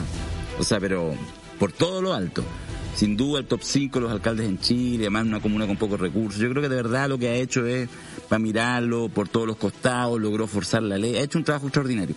Y lo otro es que en algún minuto, en la ausencia de liderazgos que nos entregó el 18 de octubre, porque una de las cosas que, una de las características del 18 de octubre es que votó todo, votó liderazgo, votó todo. Y él logró sostener y establecer quizás un, cara a cara con Piñera a partir incluso de las medidas. Entonces, esos son sus dos activos, si uno trata como de reducir. Y en este minuto está una primaria incómoda, porque finalmente, más allá de Recoleta, tiene que ser capaz de construir un relato nacional, la pieza que hoy día hablamos de Recoleta, eso puede durar un par de veces, pero tiene que dejarlo, y por otra parte tiene al frente no a Piñera, no a la derecha, no al fascismo cruel, lo que tiene es a Gabriel Boric. Entonces es un escenario complejo para transitar. Eso me parece que lo vería en, en, en Jadwe y es parte de la complejidad. Bueno, si quiere ser presidente tiene que transitar eso. Y en el caso de Gabriel Boric lo que me llama la atención es esta idea como de la lo veo como las mil caras, fíjate. Me pasa que me recuerda, así como me resuena un poco como a Lavín de antes. Esta capacidad como de, ponerse distintos ropajes. Que, puede ser una virtud y también puede ser un problema. No, lo sé. O sea, este, este Gabriel Boric, que no, no, no, lleva 30 años o 40 años de vida política, lleva 10 cinco, ¿ya? o sea, así como en términos relevantes, y que por una parte, no sé, se baja en París, se toma un café con Ricardo Palma Salamanca, el que le disparó o le puso un tiro en la cabeza a Guzmán, pero entonces ahora también es parte del 15 de noviembre el acuerdo. ¿Cuál es el Gabriel Boric? El con el pelo moicano, ahora bien peinadito. a mí hay una cosa ahí que no se me termina de armar, que quizás es parte de su virtud, y me parece que estos dos personajes, cada uno con sus propias contradicciones y con sus propios límites, eh, asoman interesantes y, veremos porque yo creo que ambos, tanto Daniel como Gabriel, más allá como les vaya en la primaria y en la elección, sin duda que tienen harto futuro por delante y veremos cómo se van acomodando en esa historia. ¿Y en tu caso, Alberto? Bueno, Daniel, Daniel es un tipo eh, políticamente muy, muy fuerte, tiene muchos de los atributos que los políticos tienen que tener, eh, es competitivo, le gusta ganar, eh, va, va, fuerte, es un, es un, gran político. Tiene, lo hemos dicho acá, no puede evitar, no puede evitar ningún día de su vida y probablemente cada dos horas siempre aparezca algo de Sonny Corleone, el, lo intempestivo, y, y eso siempre es un problema. Y en este caso, en este caso está pasando una cosa que tiene interesante para el futuro, para varios años más. Eh, este es el momento de Howard. Mm. Es un momento demasiado bueno y por tanto eh, eso que es muy bueno es muy malo también, porque significa de alguna manera que la siguiente elección ya va a ser pasado su momento estelar. Eh, y por tanto, este es el momento en que tiene que tratar de llegar y ganar. Tiene que ir con todo. Bueno, ¿qué es lo que está haciendo? Jado está moviendo el sistema hacia la izquierda y tiene la fuerza para hacerlo. Pero ¿qué es lo que pasa? El sistema no se va a mover entero todo hacia la izquierda. Va a quedar en un lugar más, mucho más cercano a la izquierda, pero en un lugar que es distinto a ese. Y en ese lugar, hoy día le sirve bastante a Boric, pero no le sirve tanto como va a servir en el futuro, al Frente Amplio en general, esto que Jado está haciendo. Irónicamente, Jaude, que sentía que tenía la capacidad de derrotar al Frente Amplio, lo va a derrotar en términos políticos en esta pasada, pero lo que le va a hacer es un gran trabajo para el futuro, poniendo el centro político en un lugar muy distinto. Si el centro se mueve, el centro no está en la DC, el centro hace un par de años atrás, desde Bachelet 2, está en el Partido Socialista. Y ahora lo están moviendo, lo están moviendo y le está quedando el centro en el Frente Amplio. Este trabajo dejado, irónicamente, puede tener grandes virtudes, grandes beneficios para gente que hoy día ni siquiera está apareciendo en, pantalla, que no está en la, presidencial y que en, los próximos años va a buscar ir. Estoy pensando, por ejemplo, en Giorgio Jackson. Eh, y esa es la gran ironía de la situación de Jadwe, de que con toda su energía está moviendo el sistema, pero no le va a llegar ni a él ni al Partido Comunista. Van a tener un éxito, van a crecer un montón, pero el premio final probablemente no. Mm. Las palabras que estamos escuchando son de los integrantes de la Cosa Nostra, que el primer jueves de cada mes se reúnen en pleno acá en Mentiras Verdaderas y ya vamos a tener la premiación. Pero antes estamos viendo las parejas que van marcando el último mes. La próxima pareja también es de candidatos, eh, retador y retado. Joaquín Lavín y Sebastián Sichel. Alberto Mayol, ¿qué, ¿qué nos puedes decir de esta dupla? ¿Por qué se ha seleccionado para ser protagonista de este mes que acaba de pasar? Porque marca, el dilema, marca el momento de la derecha. Eh, la, derecha está atrapada eh, y sin salida probablemente. Cualquier análisis razonable y serio, y la realidad a veces eh, puede, puede mandar todo por las pailas, pero, pero efectivamente cualquier análisis razonable y serio dirá la derecha no tiene posibilidad de ganar. Ha perdido su proyecto político, se le ha caído su proyecto político de las últimas décadas, ha perdido su constitución, sus partidos no valen nada, el empresariado como figura histórica ha caído, los partidos políticos de la derecha no tienen un significado social, en fin, no hay ninguna razón no hay ninguna razón para que la derecha pueda ganar. Lavín está ahí compitiendo y, es competente en segunda vuelta y lo, está logrando, pero incluso la misma derecha se ha enojado con Lavín por esta capacidad que ha tenido de poder reinventarse. O sea, eso revela la, la completa estupidez de la derecha. Bueno, en medio de esto hay que ensayar, hay que experimentar, hay que buscar cosas. Y en esta búsqueda fue creado Sebastián Sichel como un, como un, recurso, un pequeñísimo recurso para lograr encontrar un lugar donde ciertos nombres, donde ciertas personas, donde desde la gente que está en el gobierno, desde Chadwick, qué sé yo, que, son los que están en el gobierno, en el corazón del gobierno, eh, donde puedan entonces encontrar su propia candidatura. Y como la cosa va bien, como Sebastián Sichel lo ha hecho muy bien y probablemente sea el, sea el segundo y probablemente sea el que, el que logre entonces demostrar que, que Lavín puede tener una, un, contradictor dentro de la derecha sin mucho contenido político, sin una discusión política, ese envase se puede ir convirtiendo en algo más grande después. Se puede ir convirtiendo en un proyectito un poco más, más sólido, ponerle algunas, algunos elementos, forjarle alguna clase de estructura partidaria o sin ni siquiera sea necesario. Puede ser pero Sichel es un gran experimento. Lavín ha sido un experimento por mucho tiempo y lo más probable es que se consolide su gran tragedia en, esta, en este año, que es que nunca pueda llegar a la presidencia mm. de, la, de, la, República. Eh, y Sichel entonces abre la puerta de una derecha que estaba muerta, y que es la derecha piñerista, de Chávez, de la familia, de la familia, es una familia así, una familia tipo, tipo las familias italianas de Nueva York. Esa familia eh, que ponen a los primos en los ministerios, todas esas cosas. Bueno, esa, esa familia está encontrando un lugar y Sebastián Sichel está haciendo su, su herramienta. Creo que esta disputa nos habla de la derecha que está que, va a ocurrir en los próximos meses y quizás en los próximos años.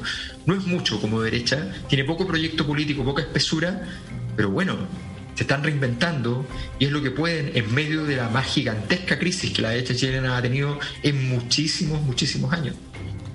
Señores.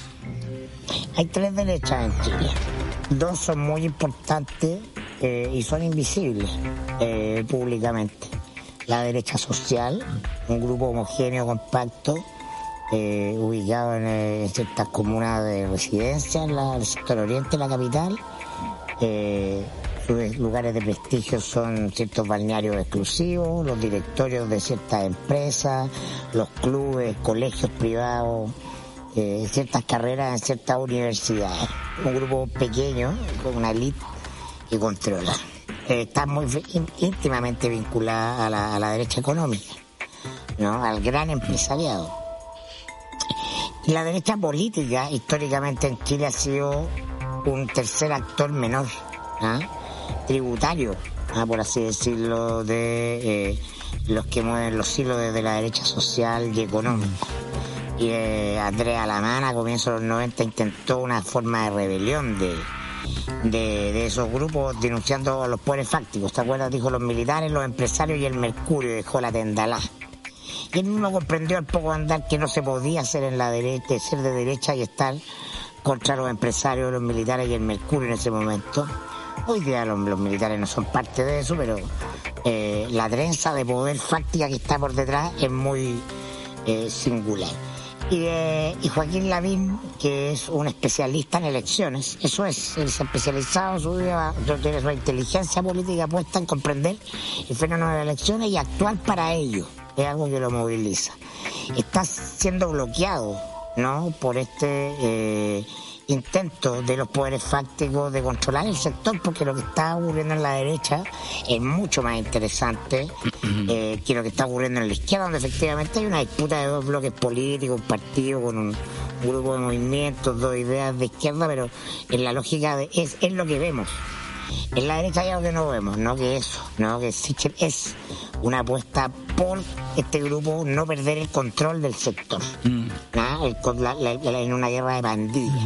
Porque si la BIN gana ¿ah? y se arranca, se lleva todo, porque la BIN ya no es tributario de esos grupos. No significa que la BIN no tenga conexiones, no tenga derecha, pero simple, de- no tenga, eh, de- simple, pero a la BIN no lo mandan. A la BIN no lo mandan. Eh, y eso les da pánico, no tener control de eso. Entonces, están diciendo, vamos, no vamos a ganar la elección. Lo que estamos disputando es el control del sector.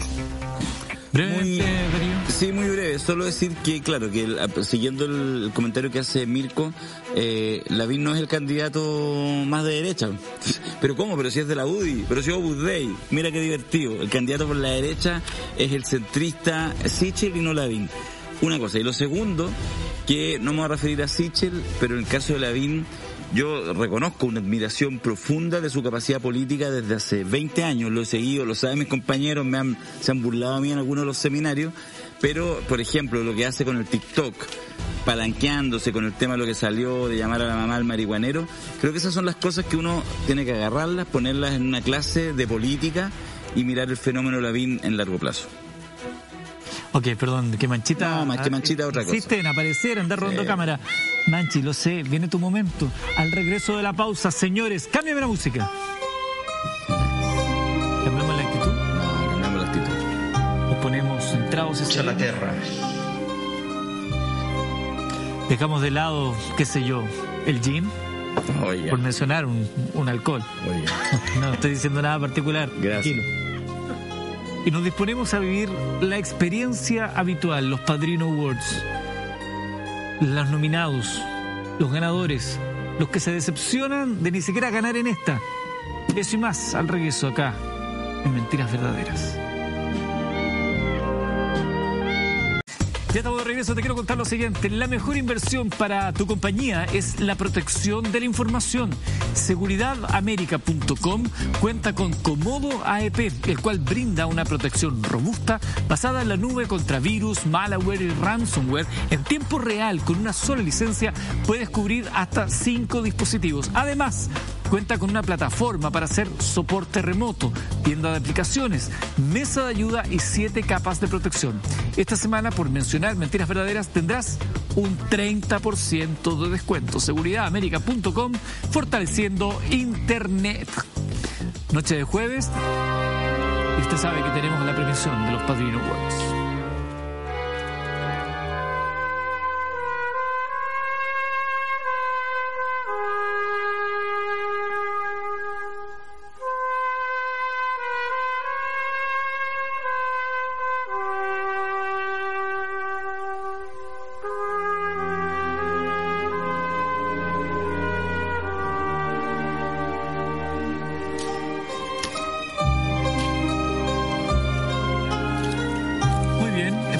12 Casas haya juntado miedo para ser parte también de esta premiación donde usted tiene mucho que decir, porque a través de nuestra cuenta de Twitter le ofrecemos la posibilidad de votar en cada una de las categorías que vamos a presentar a continuación. La primera categoría tiene que ver con nuestro amigo aquí presente, Cartoon, que es...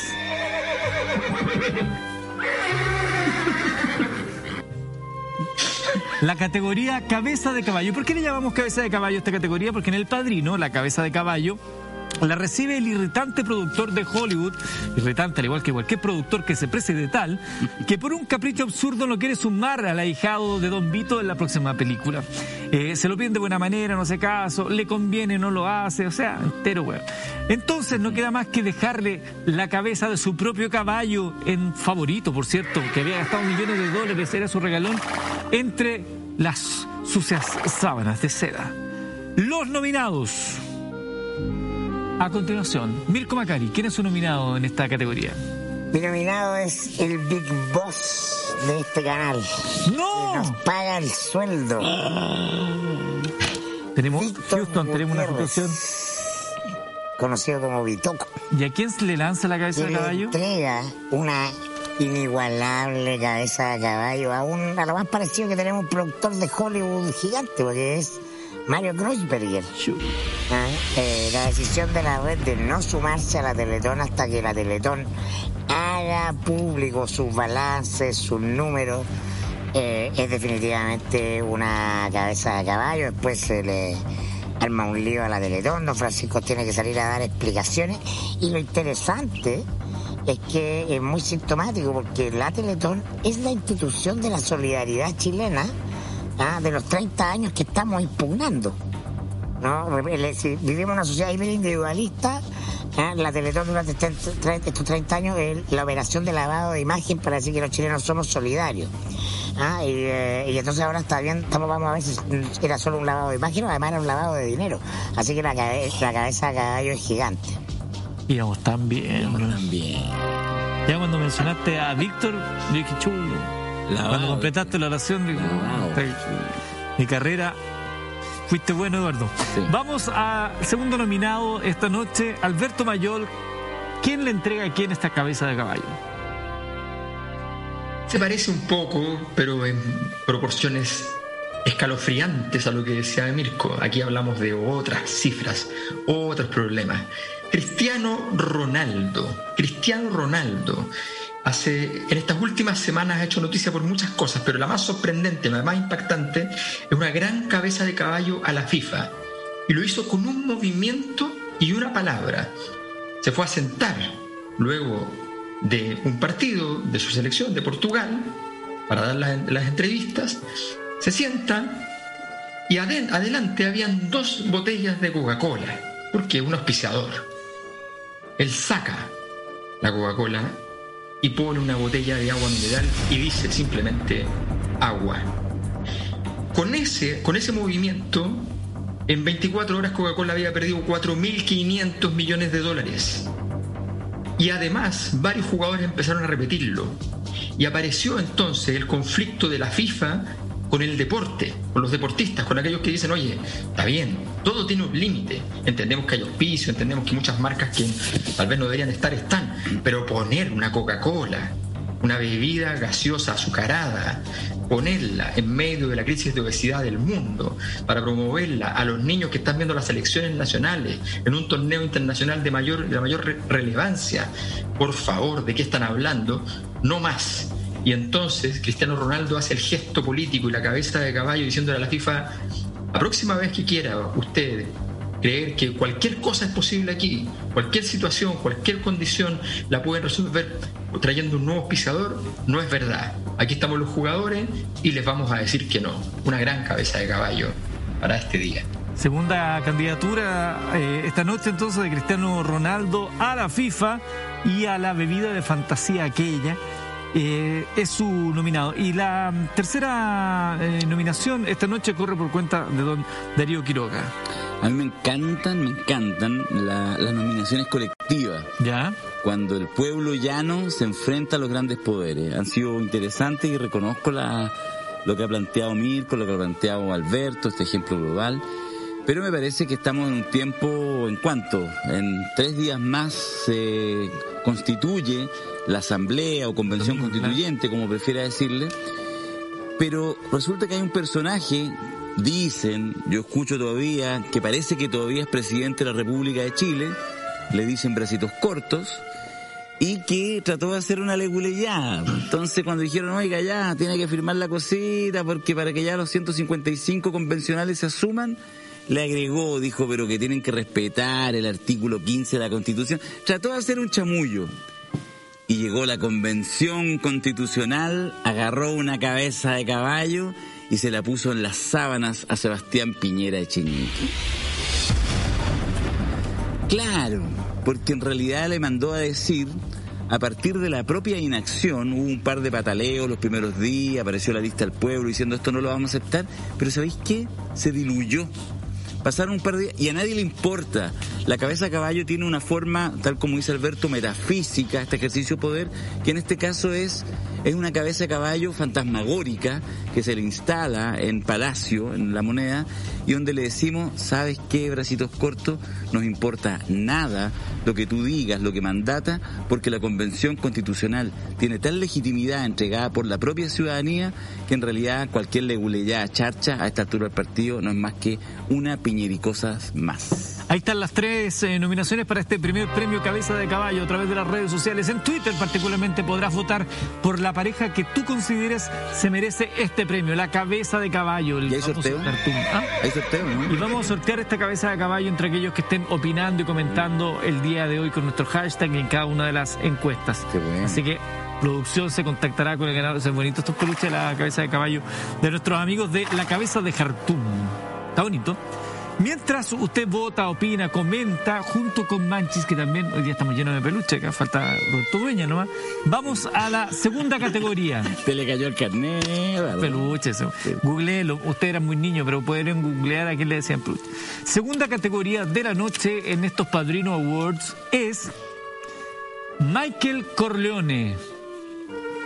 Recordemos que Michael Corleone, magníficamente interpretado por Al Pacino, nadie podría decir lo contrario, es el hijo menor de Don Vito. Fue el único de los tres hijos varones del padrino que no se involucra en los negocios de papá. Por el contrario, estudia en la universidad y luego sirve al ejército de los Estados Unidos, al tío Sam. Pero cuando atentan contra la familia, no le queda alternativa que sumarse a la mafia porque la familia es lo más importante, aguante Mar González. Y llega a ser el nuevo padrino por su gran talento e inteligencia. Es un gran don, pero claro, no tan brillante y profundo como su papá. Los nominados al premio Michael Corleone de esta ocasión los conocemos de inmediato. El primero de ellos es la voz de Alberto Mayol.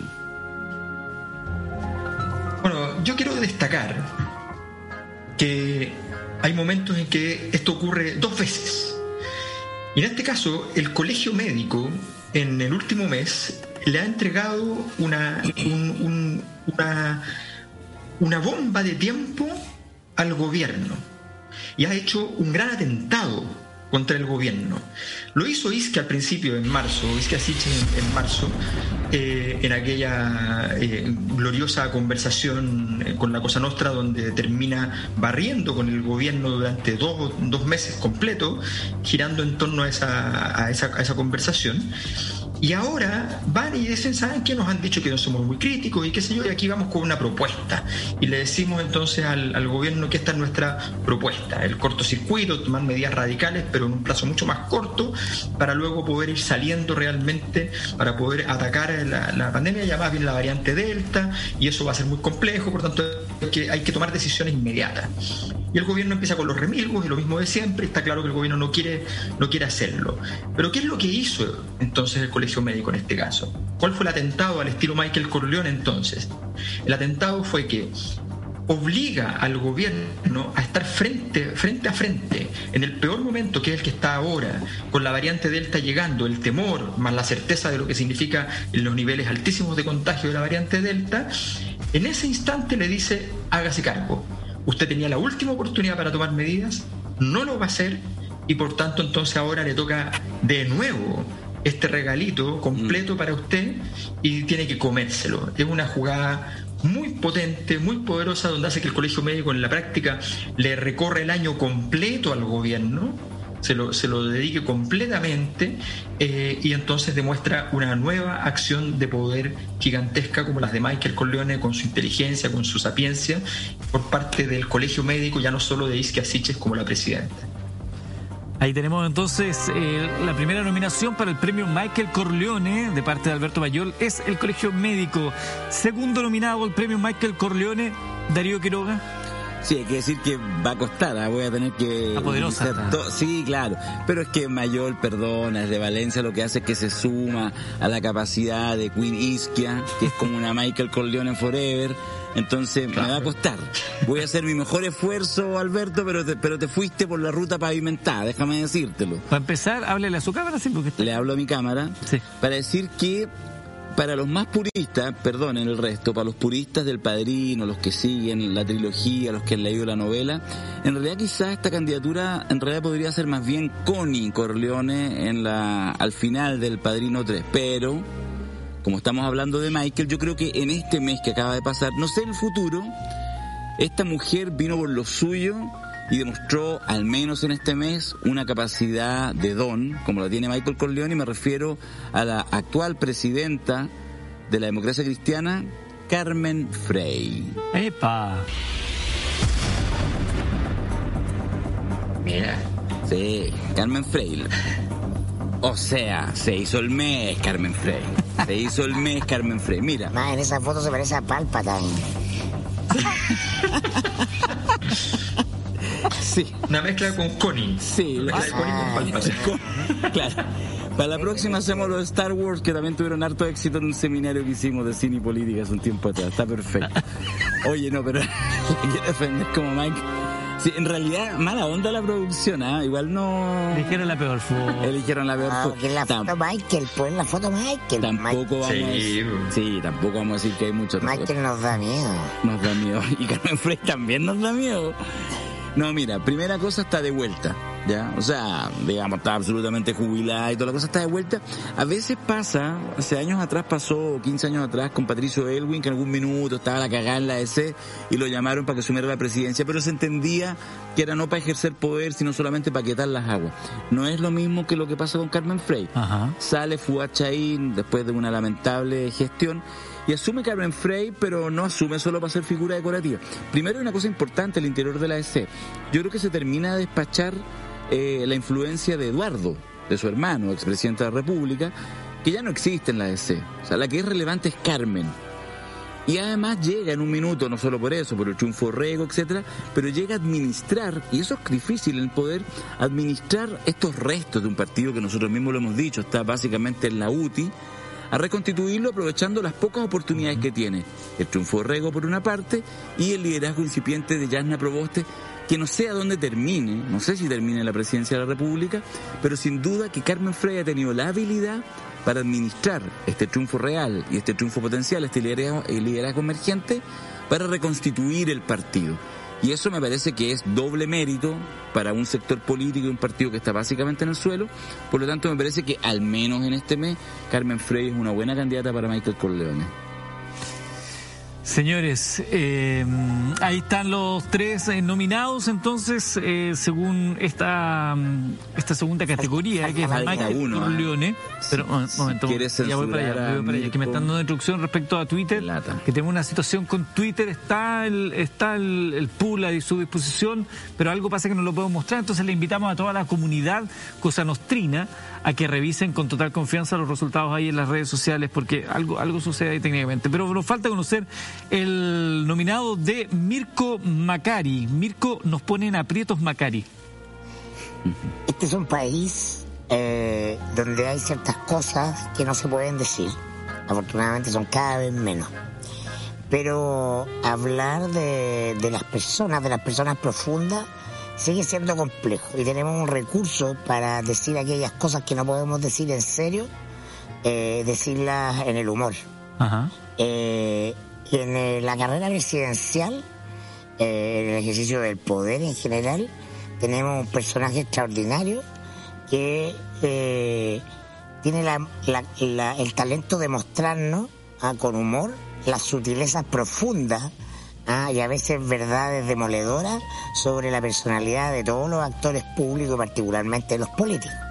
Este mes se lució con la caracterización de Daniel Howard, ¿ah? Stefan Kramer, pero ha hecho otras caracterizaciones eh, de otros políticos, de Lavín, eh, de Boric y creo que eh, es un actor subyacente, ¿ah? porque su capacidad de llegar al gran público, a público que quizás no tiene otro contacto con la política que no sea ¿ah? el del el sketch de humor, eh, la viralización de, la- de la, de la imitación de Stefan Kramer y es capaz de decir en esas imitaciones hilarantes cosas ¿ah? de los hombres públicos que los periodistas no somos capaces de decir. Interesante la nominación entonces, perdón por darle un adjetivo al, al cierre, eso puede... Voy ganando 2-0, ¿cierto, Puede ser considerado una, una injerencia. Eh, lo que usted quiera. O el community manager anda en el baño, como dicen en Twitter. 4-0 diría creo. Eh, La última vez que estuvo Quiroga acá se llevó los aplausos, todo- todos los laureles. Entonces, los tres nominados para esta categoría Michael Corleone serían, según Alberto Mayor, el Colegio Médico. En la voz de Darío sería Carmen Frey. Y en la voz de Mirko Stefan Kramer. En redes sociales, en Twitter, está el pool para que tú puedas votar entonces y ser parte de esta conversación. Si no quieres votar ahí, quieres opinar nomás utilizando el hashtag, bienvenido sea también. Lo importante es que de alguna manera usted se sienta parte de esta conversación y no... ¿ah? Que juegue. Hay gente que se siente, se pone en su casa y se, ponen, se toman una cosita. Un, un sour, un vinito. Aquí también. Un gin.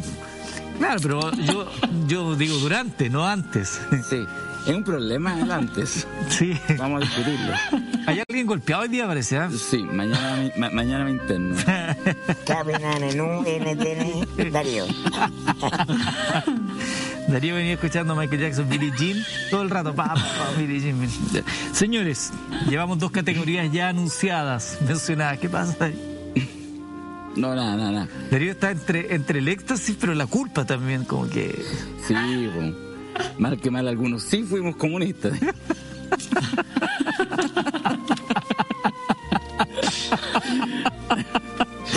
Ay, hoy día, hoy día, ¡ah! los latigazos que se dan Quiroga. latigazos, sí. Vamos a la tercera categoría de la noche, ¿les parece? Son exactamente las 12 de la noche con 5 minutos.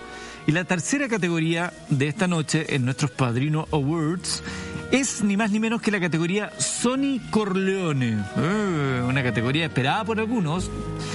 Sonny Corleone es el mayor de los hermanos Corleone. Criado para ser el continuador del legado de Don Vito, valiente, corajudo, un hombre de acción y de armas tomar.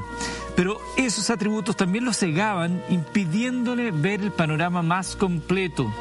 Era un buen táctico, sí, era un buen táctico, te lo cedo, pero mal estratega y siempre permitió que la pasión lo cegara.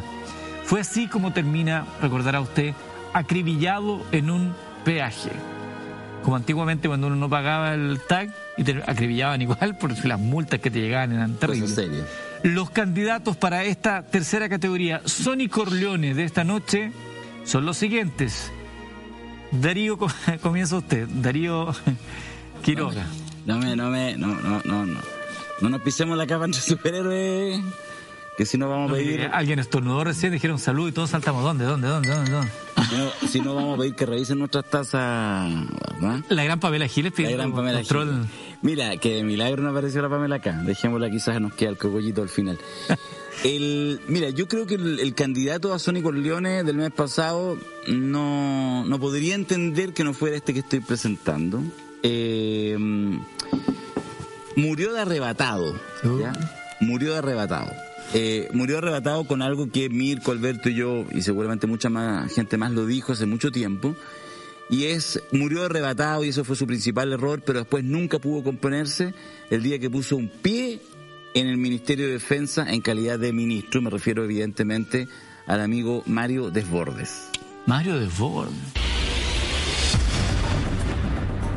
Mario ha sido un estupendo táctico, porque de alguna manera ha debido enfrentar varias batallas y las ha asumido, digamos, o sea, como cada rosca la ha ido evaluando, pero ha ido mostrando en ese camino una, una característica muy de Sonny Corleone, muy pasional, porque ha preferido echarle la culpa al empedrado, eso lo hemos escuchado aquí en este mismo programa, lamentándose, casi llorando, que claro, que la roulette, que bueno, que el presidente, o sea, perdón Mario, no tenéis la capacidad para darte cuenta cuando te invitaron al ministerio que era para matarte políticamente.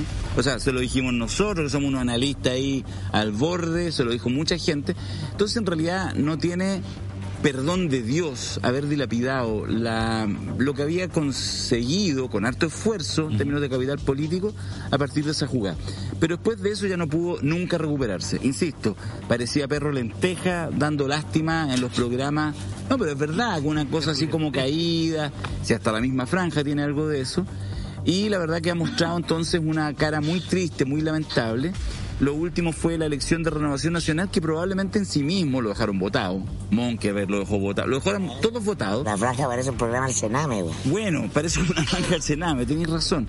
Entonces, finalmente la pasión. Mira, fíjate, a ti te ha pasado, Eduardo, que los he entrevistado muchas veces. No pierdo ocasión para dispararle que al diputado y que, ojalá que le nombren a la roulette, que le nombren a Tomás Fuentes para sacarle la cresta. La y logra subir, logra aumentar su poder con eso, nada. Lo que está hace ya muchos meses, desde antes incluso que saliera el Ministerio de Defensa, es explicando su derrota y echándole la culpa al empedrado.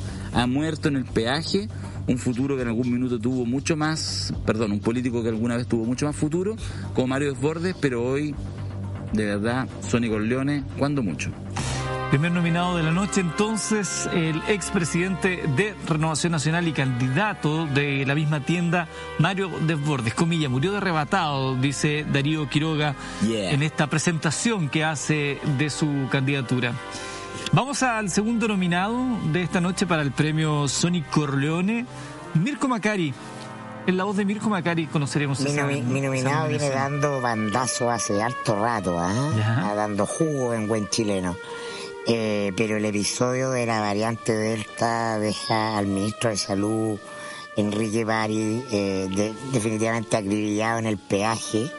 Eh, su salida ¿no? en, el punto de prensa, ¿no? llamando a, la excepción de esta, esta paciente cero, ¿no? un caso de humanidad y apelando al humanismo cristiano, es francamente patético, sobre todo después de que al día siguiente eh, viene eh, la información eh, oficial demostrando que se habían saltado todos los protocolos, que no se había respetado, que bueno, en el fondo de, evidencia lo que todos sabemos, que las fronteras de Chile no están cerradas, como todo, se dice que hay cuarentena, pero no hay cuarentena, se dice que la frontera está cerrada, pero no está cerrada.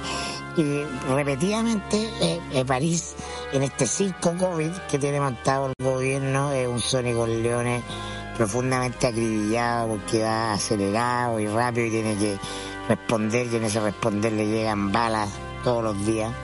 Está muertísimo. Ahí tenemos otro acribillado, esta vez es el ministro Enrique París, es la nominación de Mirko Macari. Estamos en la categoría Sony Corleone de estos Padrino Awards. ¿Quién muere acribillado ahí en el peaje? Alberto Mayol, su candidatura. Mi candidatura va a ser para mi, amiga personal, Karina Oliva. Eh, Karina cometió un pecado de impulsividad, un pecado, un pecado grande, de intempestiva.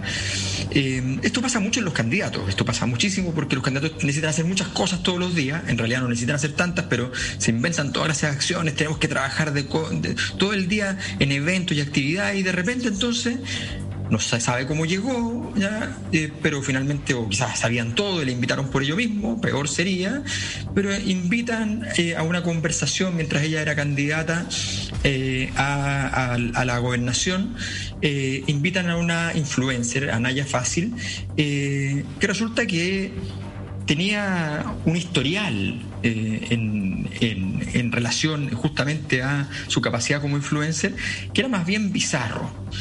Eh, y que no era prácticamente un, buen ejemplo para, para los niños, ya, niñas y adolescentes. Entonces, de pronto ella empieza a entrevistarla, empieza a conversar con ella, quiere resaltar la labor que ha hecho esta, esta muchacha. Eh, y resulta que eh, la muchacha, todos nos enteramos entonces que, y es destacado por quienes le arman un paquetito en su contra cuando ya estaba a punto de ganar, Karina Oliva estaba a punto de ganar la gobernación, para que andamos con cosas y le arman un, un, una, un video donde muestran el historial de esta muchacha y donde Karina Oliva aparece diciendo, hoy mi hija te admira mucho, me encanta que, que, te sigan estos, estos nuevos liderazgos, la trata de líder, la trata de toda la clase de cosas. Bueno, resulta que Naya Fácil era una, una chica que eh, hacía incluso publicidad de la posibilidad de, prostituirse, eh, tenía, se mostraba a sí mismo vomitando después de una resaca, eh, una cantidad de escenas bizarras, escandalosas, bueno, y eso obviamente para el voto más conservador es brutal. Entonces armó un videíto, ese videíto recorrió las redes sociales, recorrió los WhatsApp como por, por todo, por todo lo alto en los últimos días de la elección, y no son pocos, no son pocos los que piensan que efectivamente eso fue decisivo para la derrota de una Karina Oliva que parecía llegar con toda la inercia para poder ganar esa, esa elección y sin embargo la perdió. Creo que Karina Oliva fue, murió en el peaje final, en el último peaje de su viaje hacia la gobernación por este afán intempestivo de simplemente hacer cosas y no reflexionar qué es lo que había detrás de esta influencer el episodio Naya Fácil, que según algunos le pesa, y es lo que señala Alberto Mayol, pues la tercera nominada, junto a Enrique París y Mario Desbordes para el premio Sony Corleone. Vamos a hacer una pausa, una pausa eh, antes de ir a la cuarta categoría, porque no, digo una, es una pausa comercial, no, tranquilo, están desde regate los comerciales. No, no, es una pausa porque tengo que explicar algo. Resulta que por, seguramente eh, alguna potencia extranjera se metió en nuestras redes y no tenemos la posibilidad desde dirección de poner la encuesta al aire. apoyo. Entonces tenemos dos opciones. O se vienen acá a la red y nos dicen por quién votan, cuestión que parece que es un poco inviable, o eh, nos vamos a ir quedando con los comentarios que vayan usando con el hashtag que está aquí en pantalla desde ya. Ah, perfecto. Se vota con los hashtags. Claro. No, nosotros ofrecemos las disculpas. Yo personalmente doy la cara. me dio COVID. Yo doy la cara por esto y tengo que no solamente puedo estar aquí para los créditos, para los aplausos, para sonrisa fácil, para el golpe en la espalda. Pasa un dólar. Para los millones, ¿no? Que aquí me pagaron recién. También tengo que responder cuando otros se mandan cagar.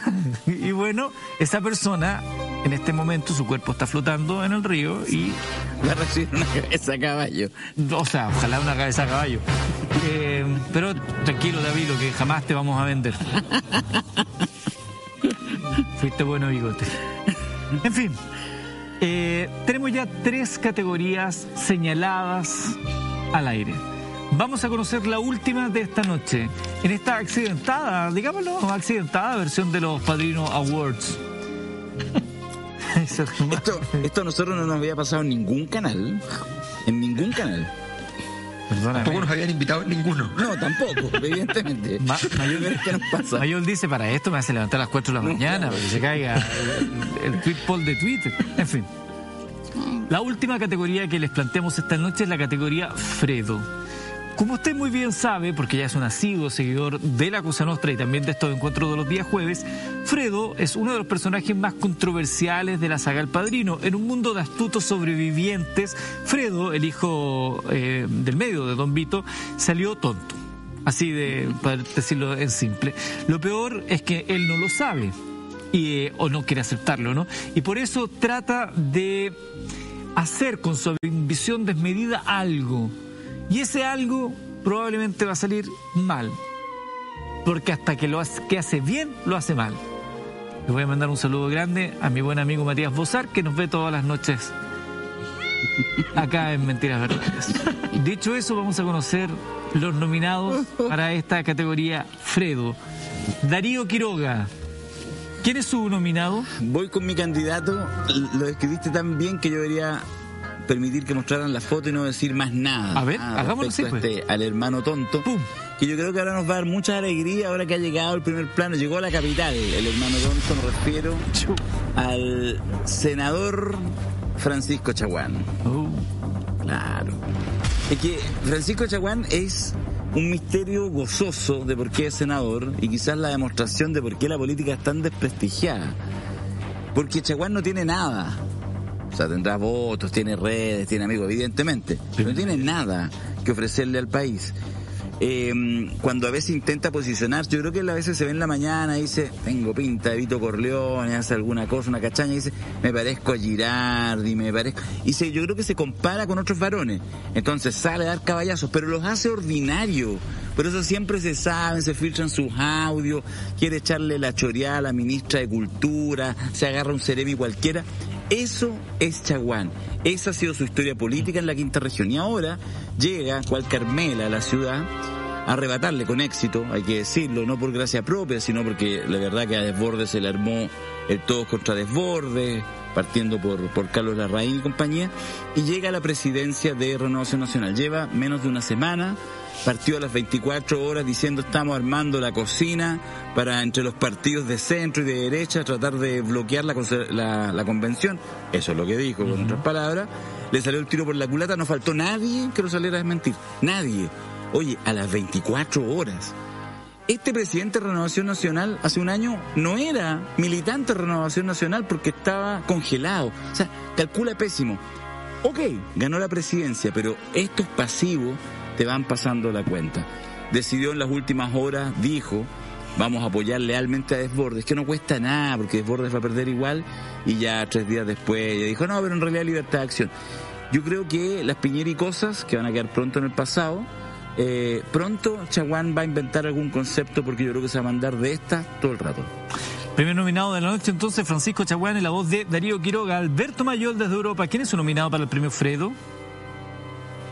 No, yo tengo una nominada extraordinaria para esto. Creo que Katy Barriga es mi Fredo del, del mes. Está bueno.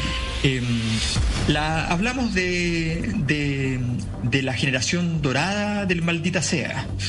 Eh, de, la, de la mujer que había logrado ser, hacerlas todas, que había sido, había tenido su minuto donde no sé si alcanzaba a ser un Michael Corleone, pero por lo menos ya se empezaba a aproximar. Y, muchos pensaban que incluso iba a ser un nombre relevante en el futuro político de, Chile.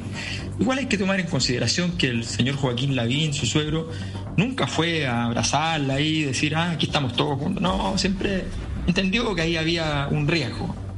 Y se notó ahora el riesgo, porque resulta que en este momento ya final de su, de su mandato en Maipú, eh, arrecia la derrota, pierde horriblemente la, alcaldía y ahora en este mes ya manifiesta su carácter de Fredo cuando no se presenta al cambio de mando, mm. cuando deja la oficina vacía, se lleva los computadores, los teléfonos, no deja nada, no deja ninguna huella, no deja los peluches, nada, y resulta que entonces desaparece del mapa atemorizada, pensando en todo lo que viene después, en las investigaciones, en todo lo que, en todo lo que se hizo disolutamente, sin haber pensado, igual que Fredo ahí en Las Vegas, disfrutando simplemente de un presente que pensaba que iba a ser eterno.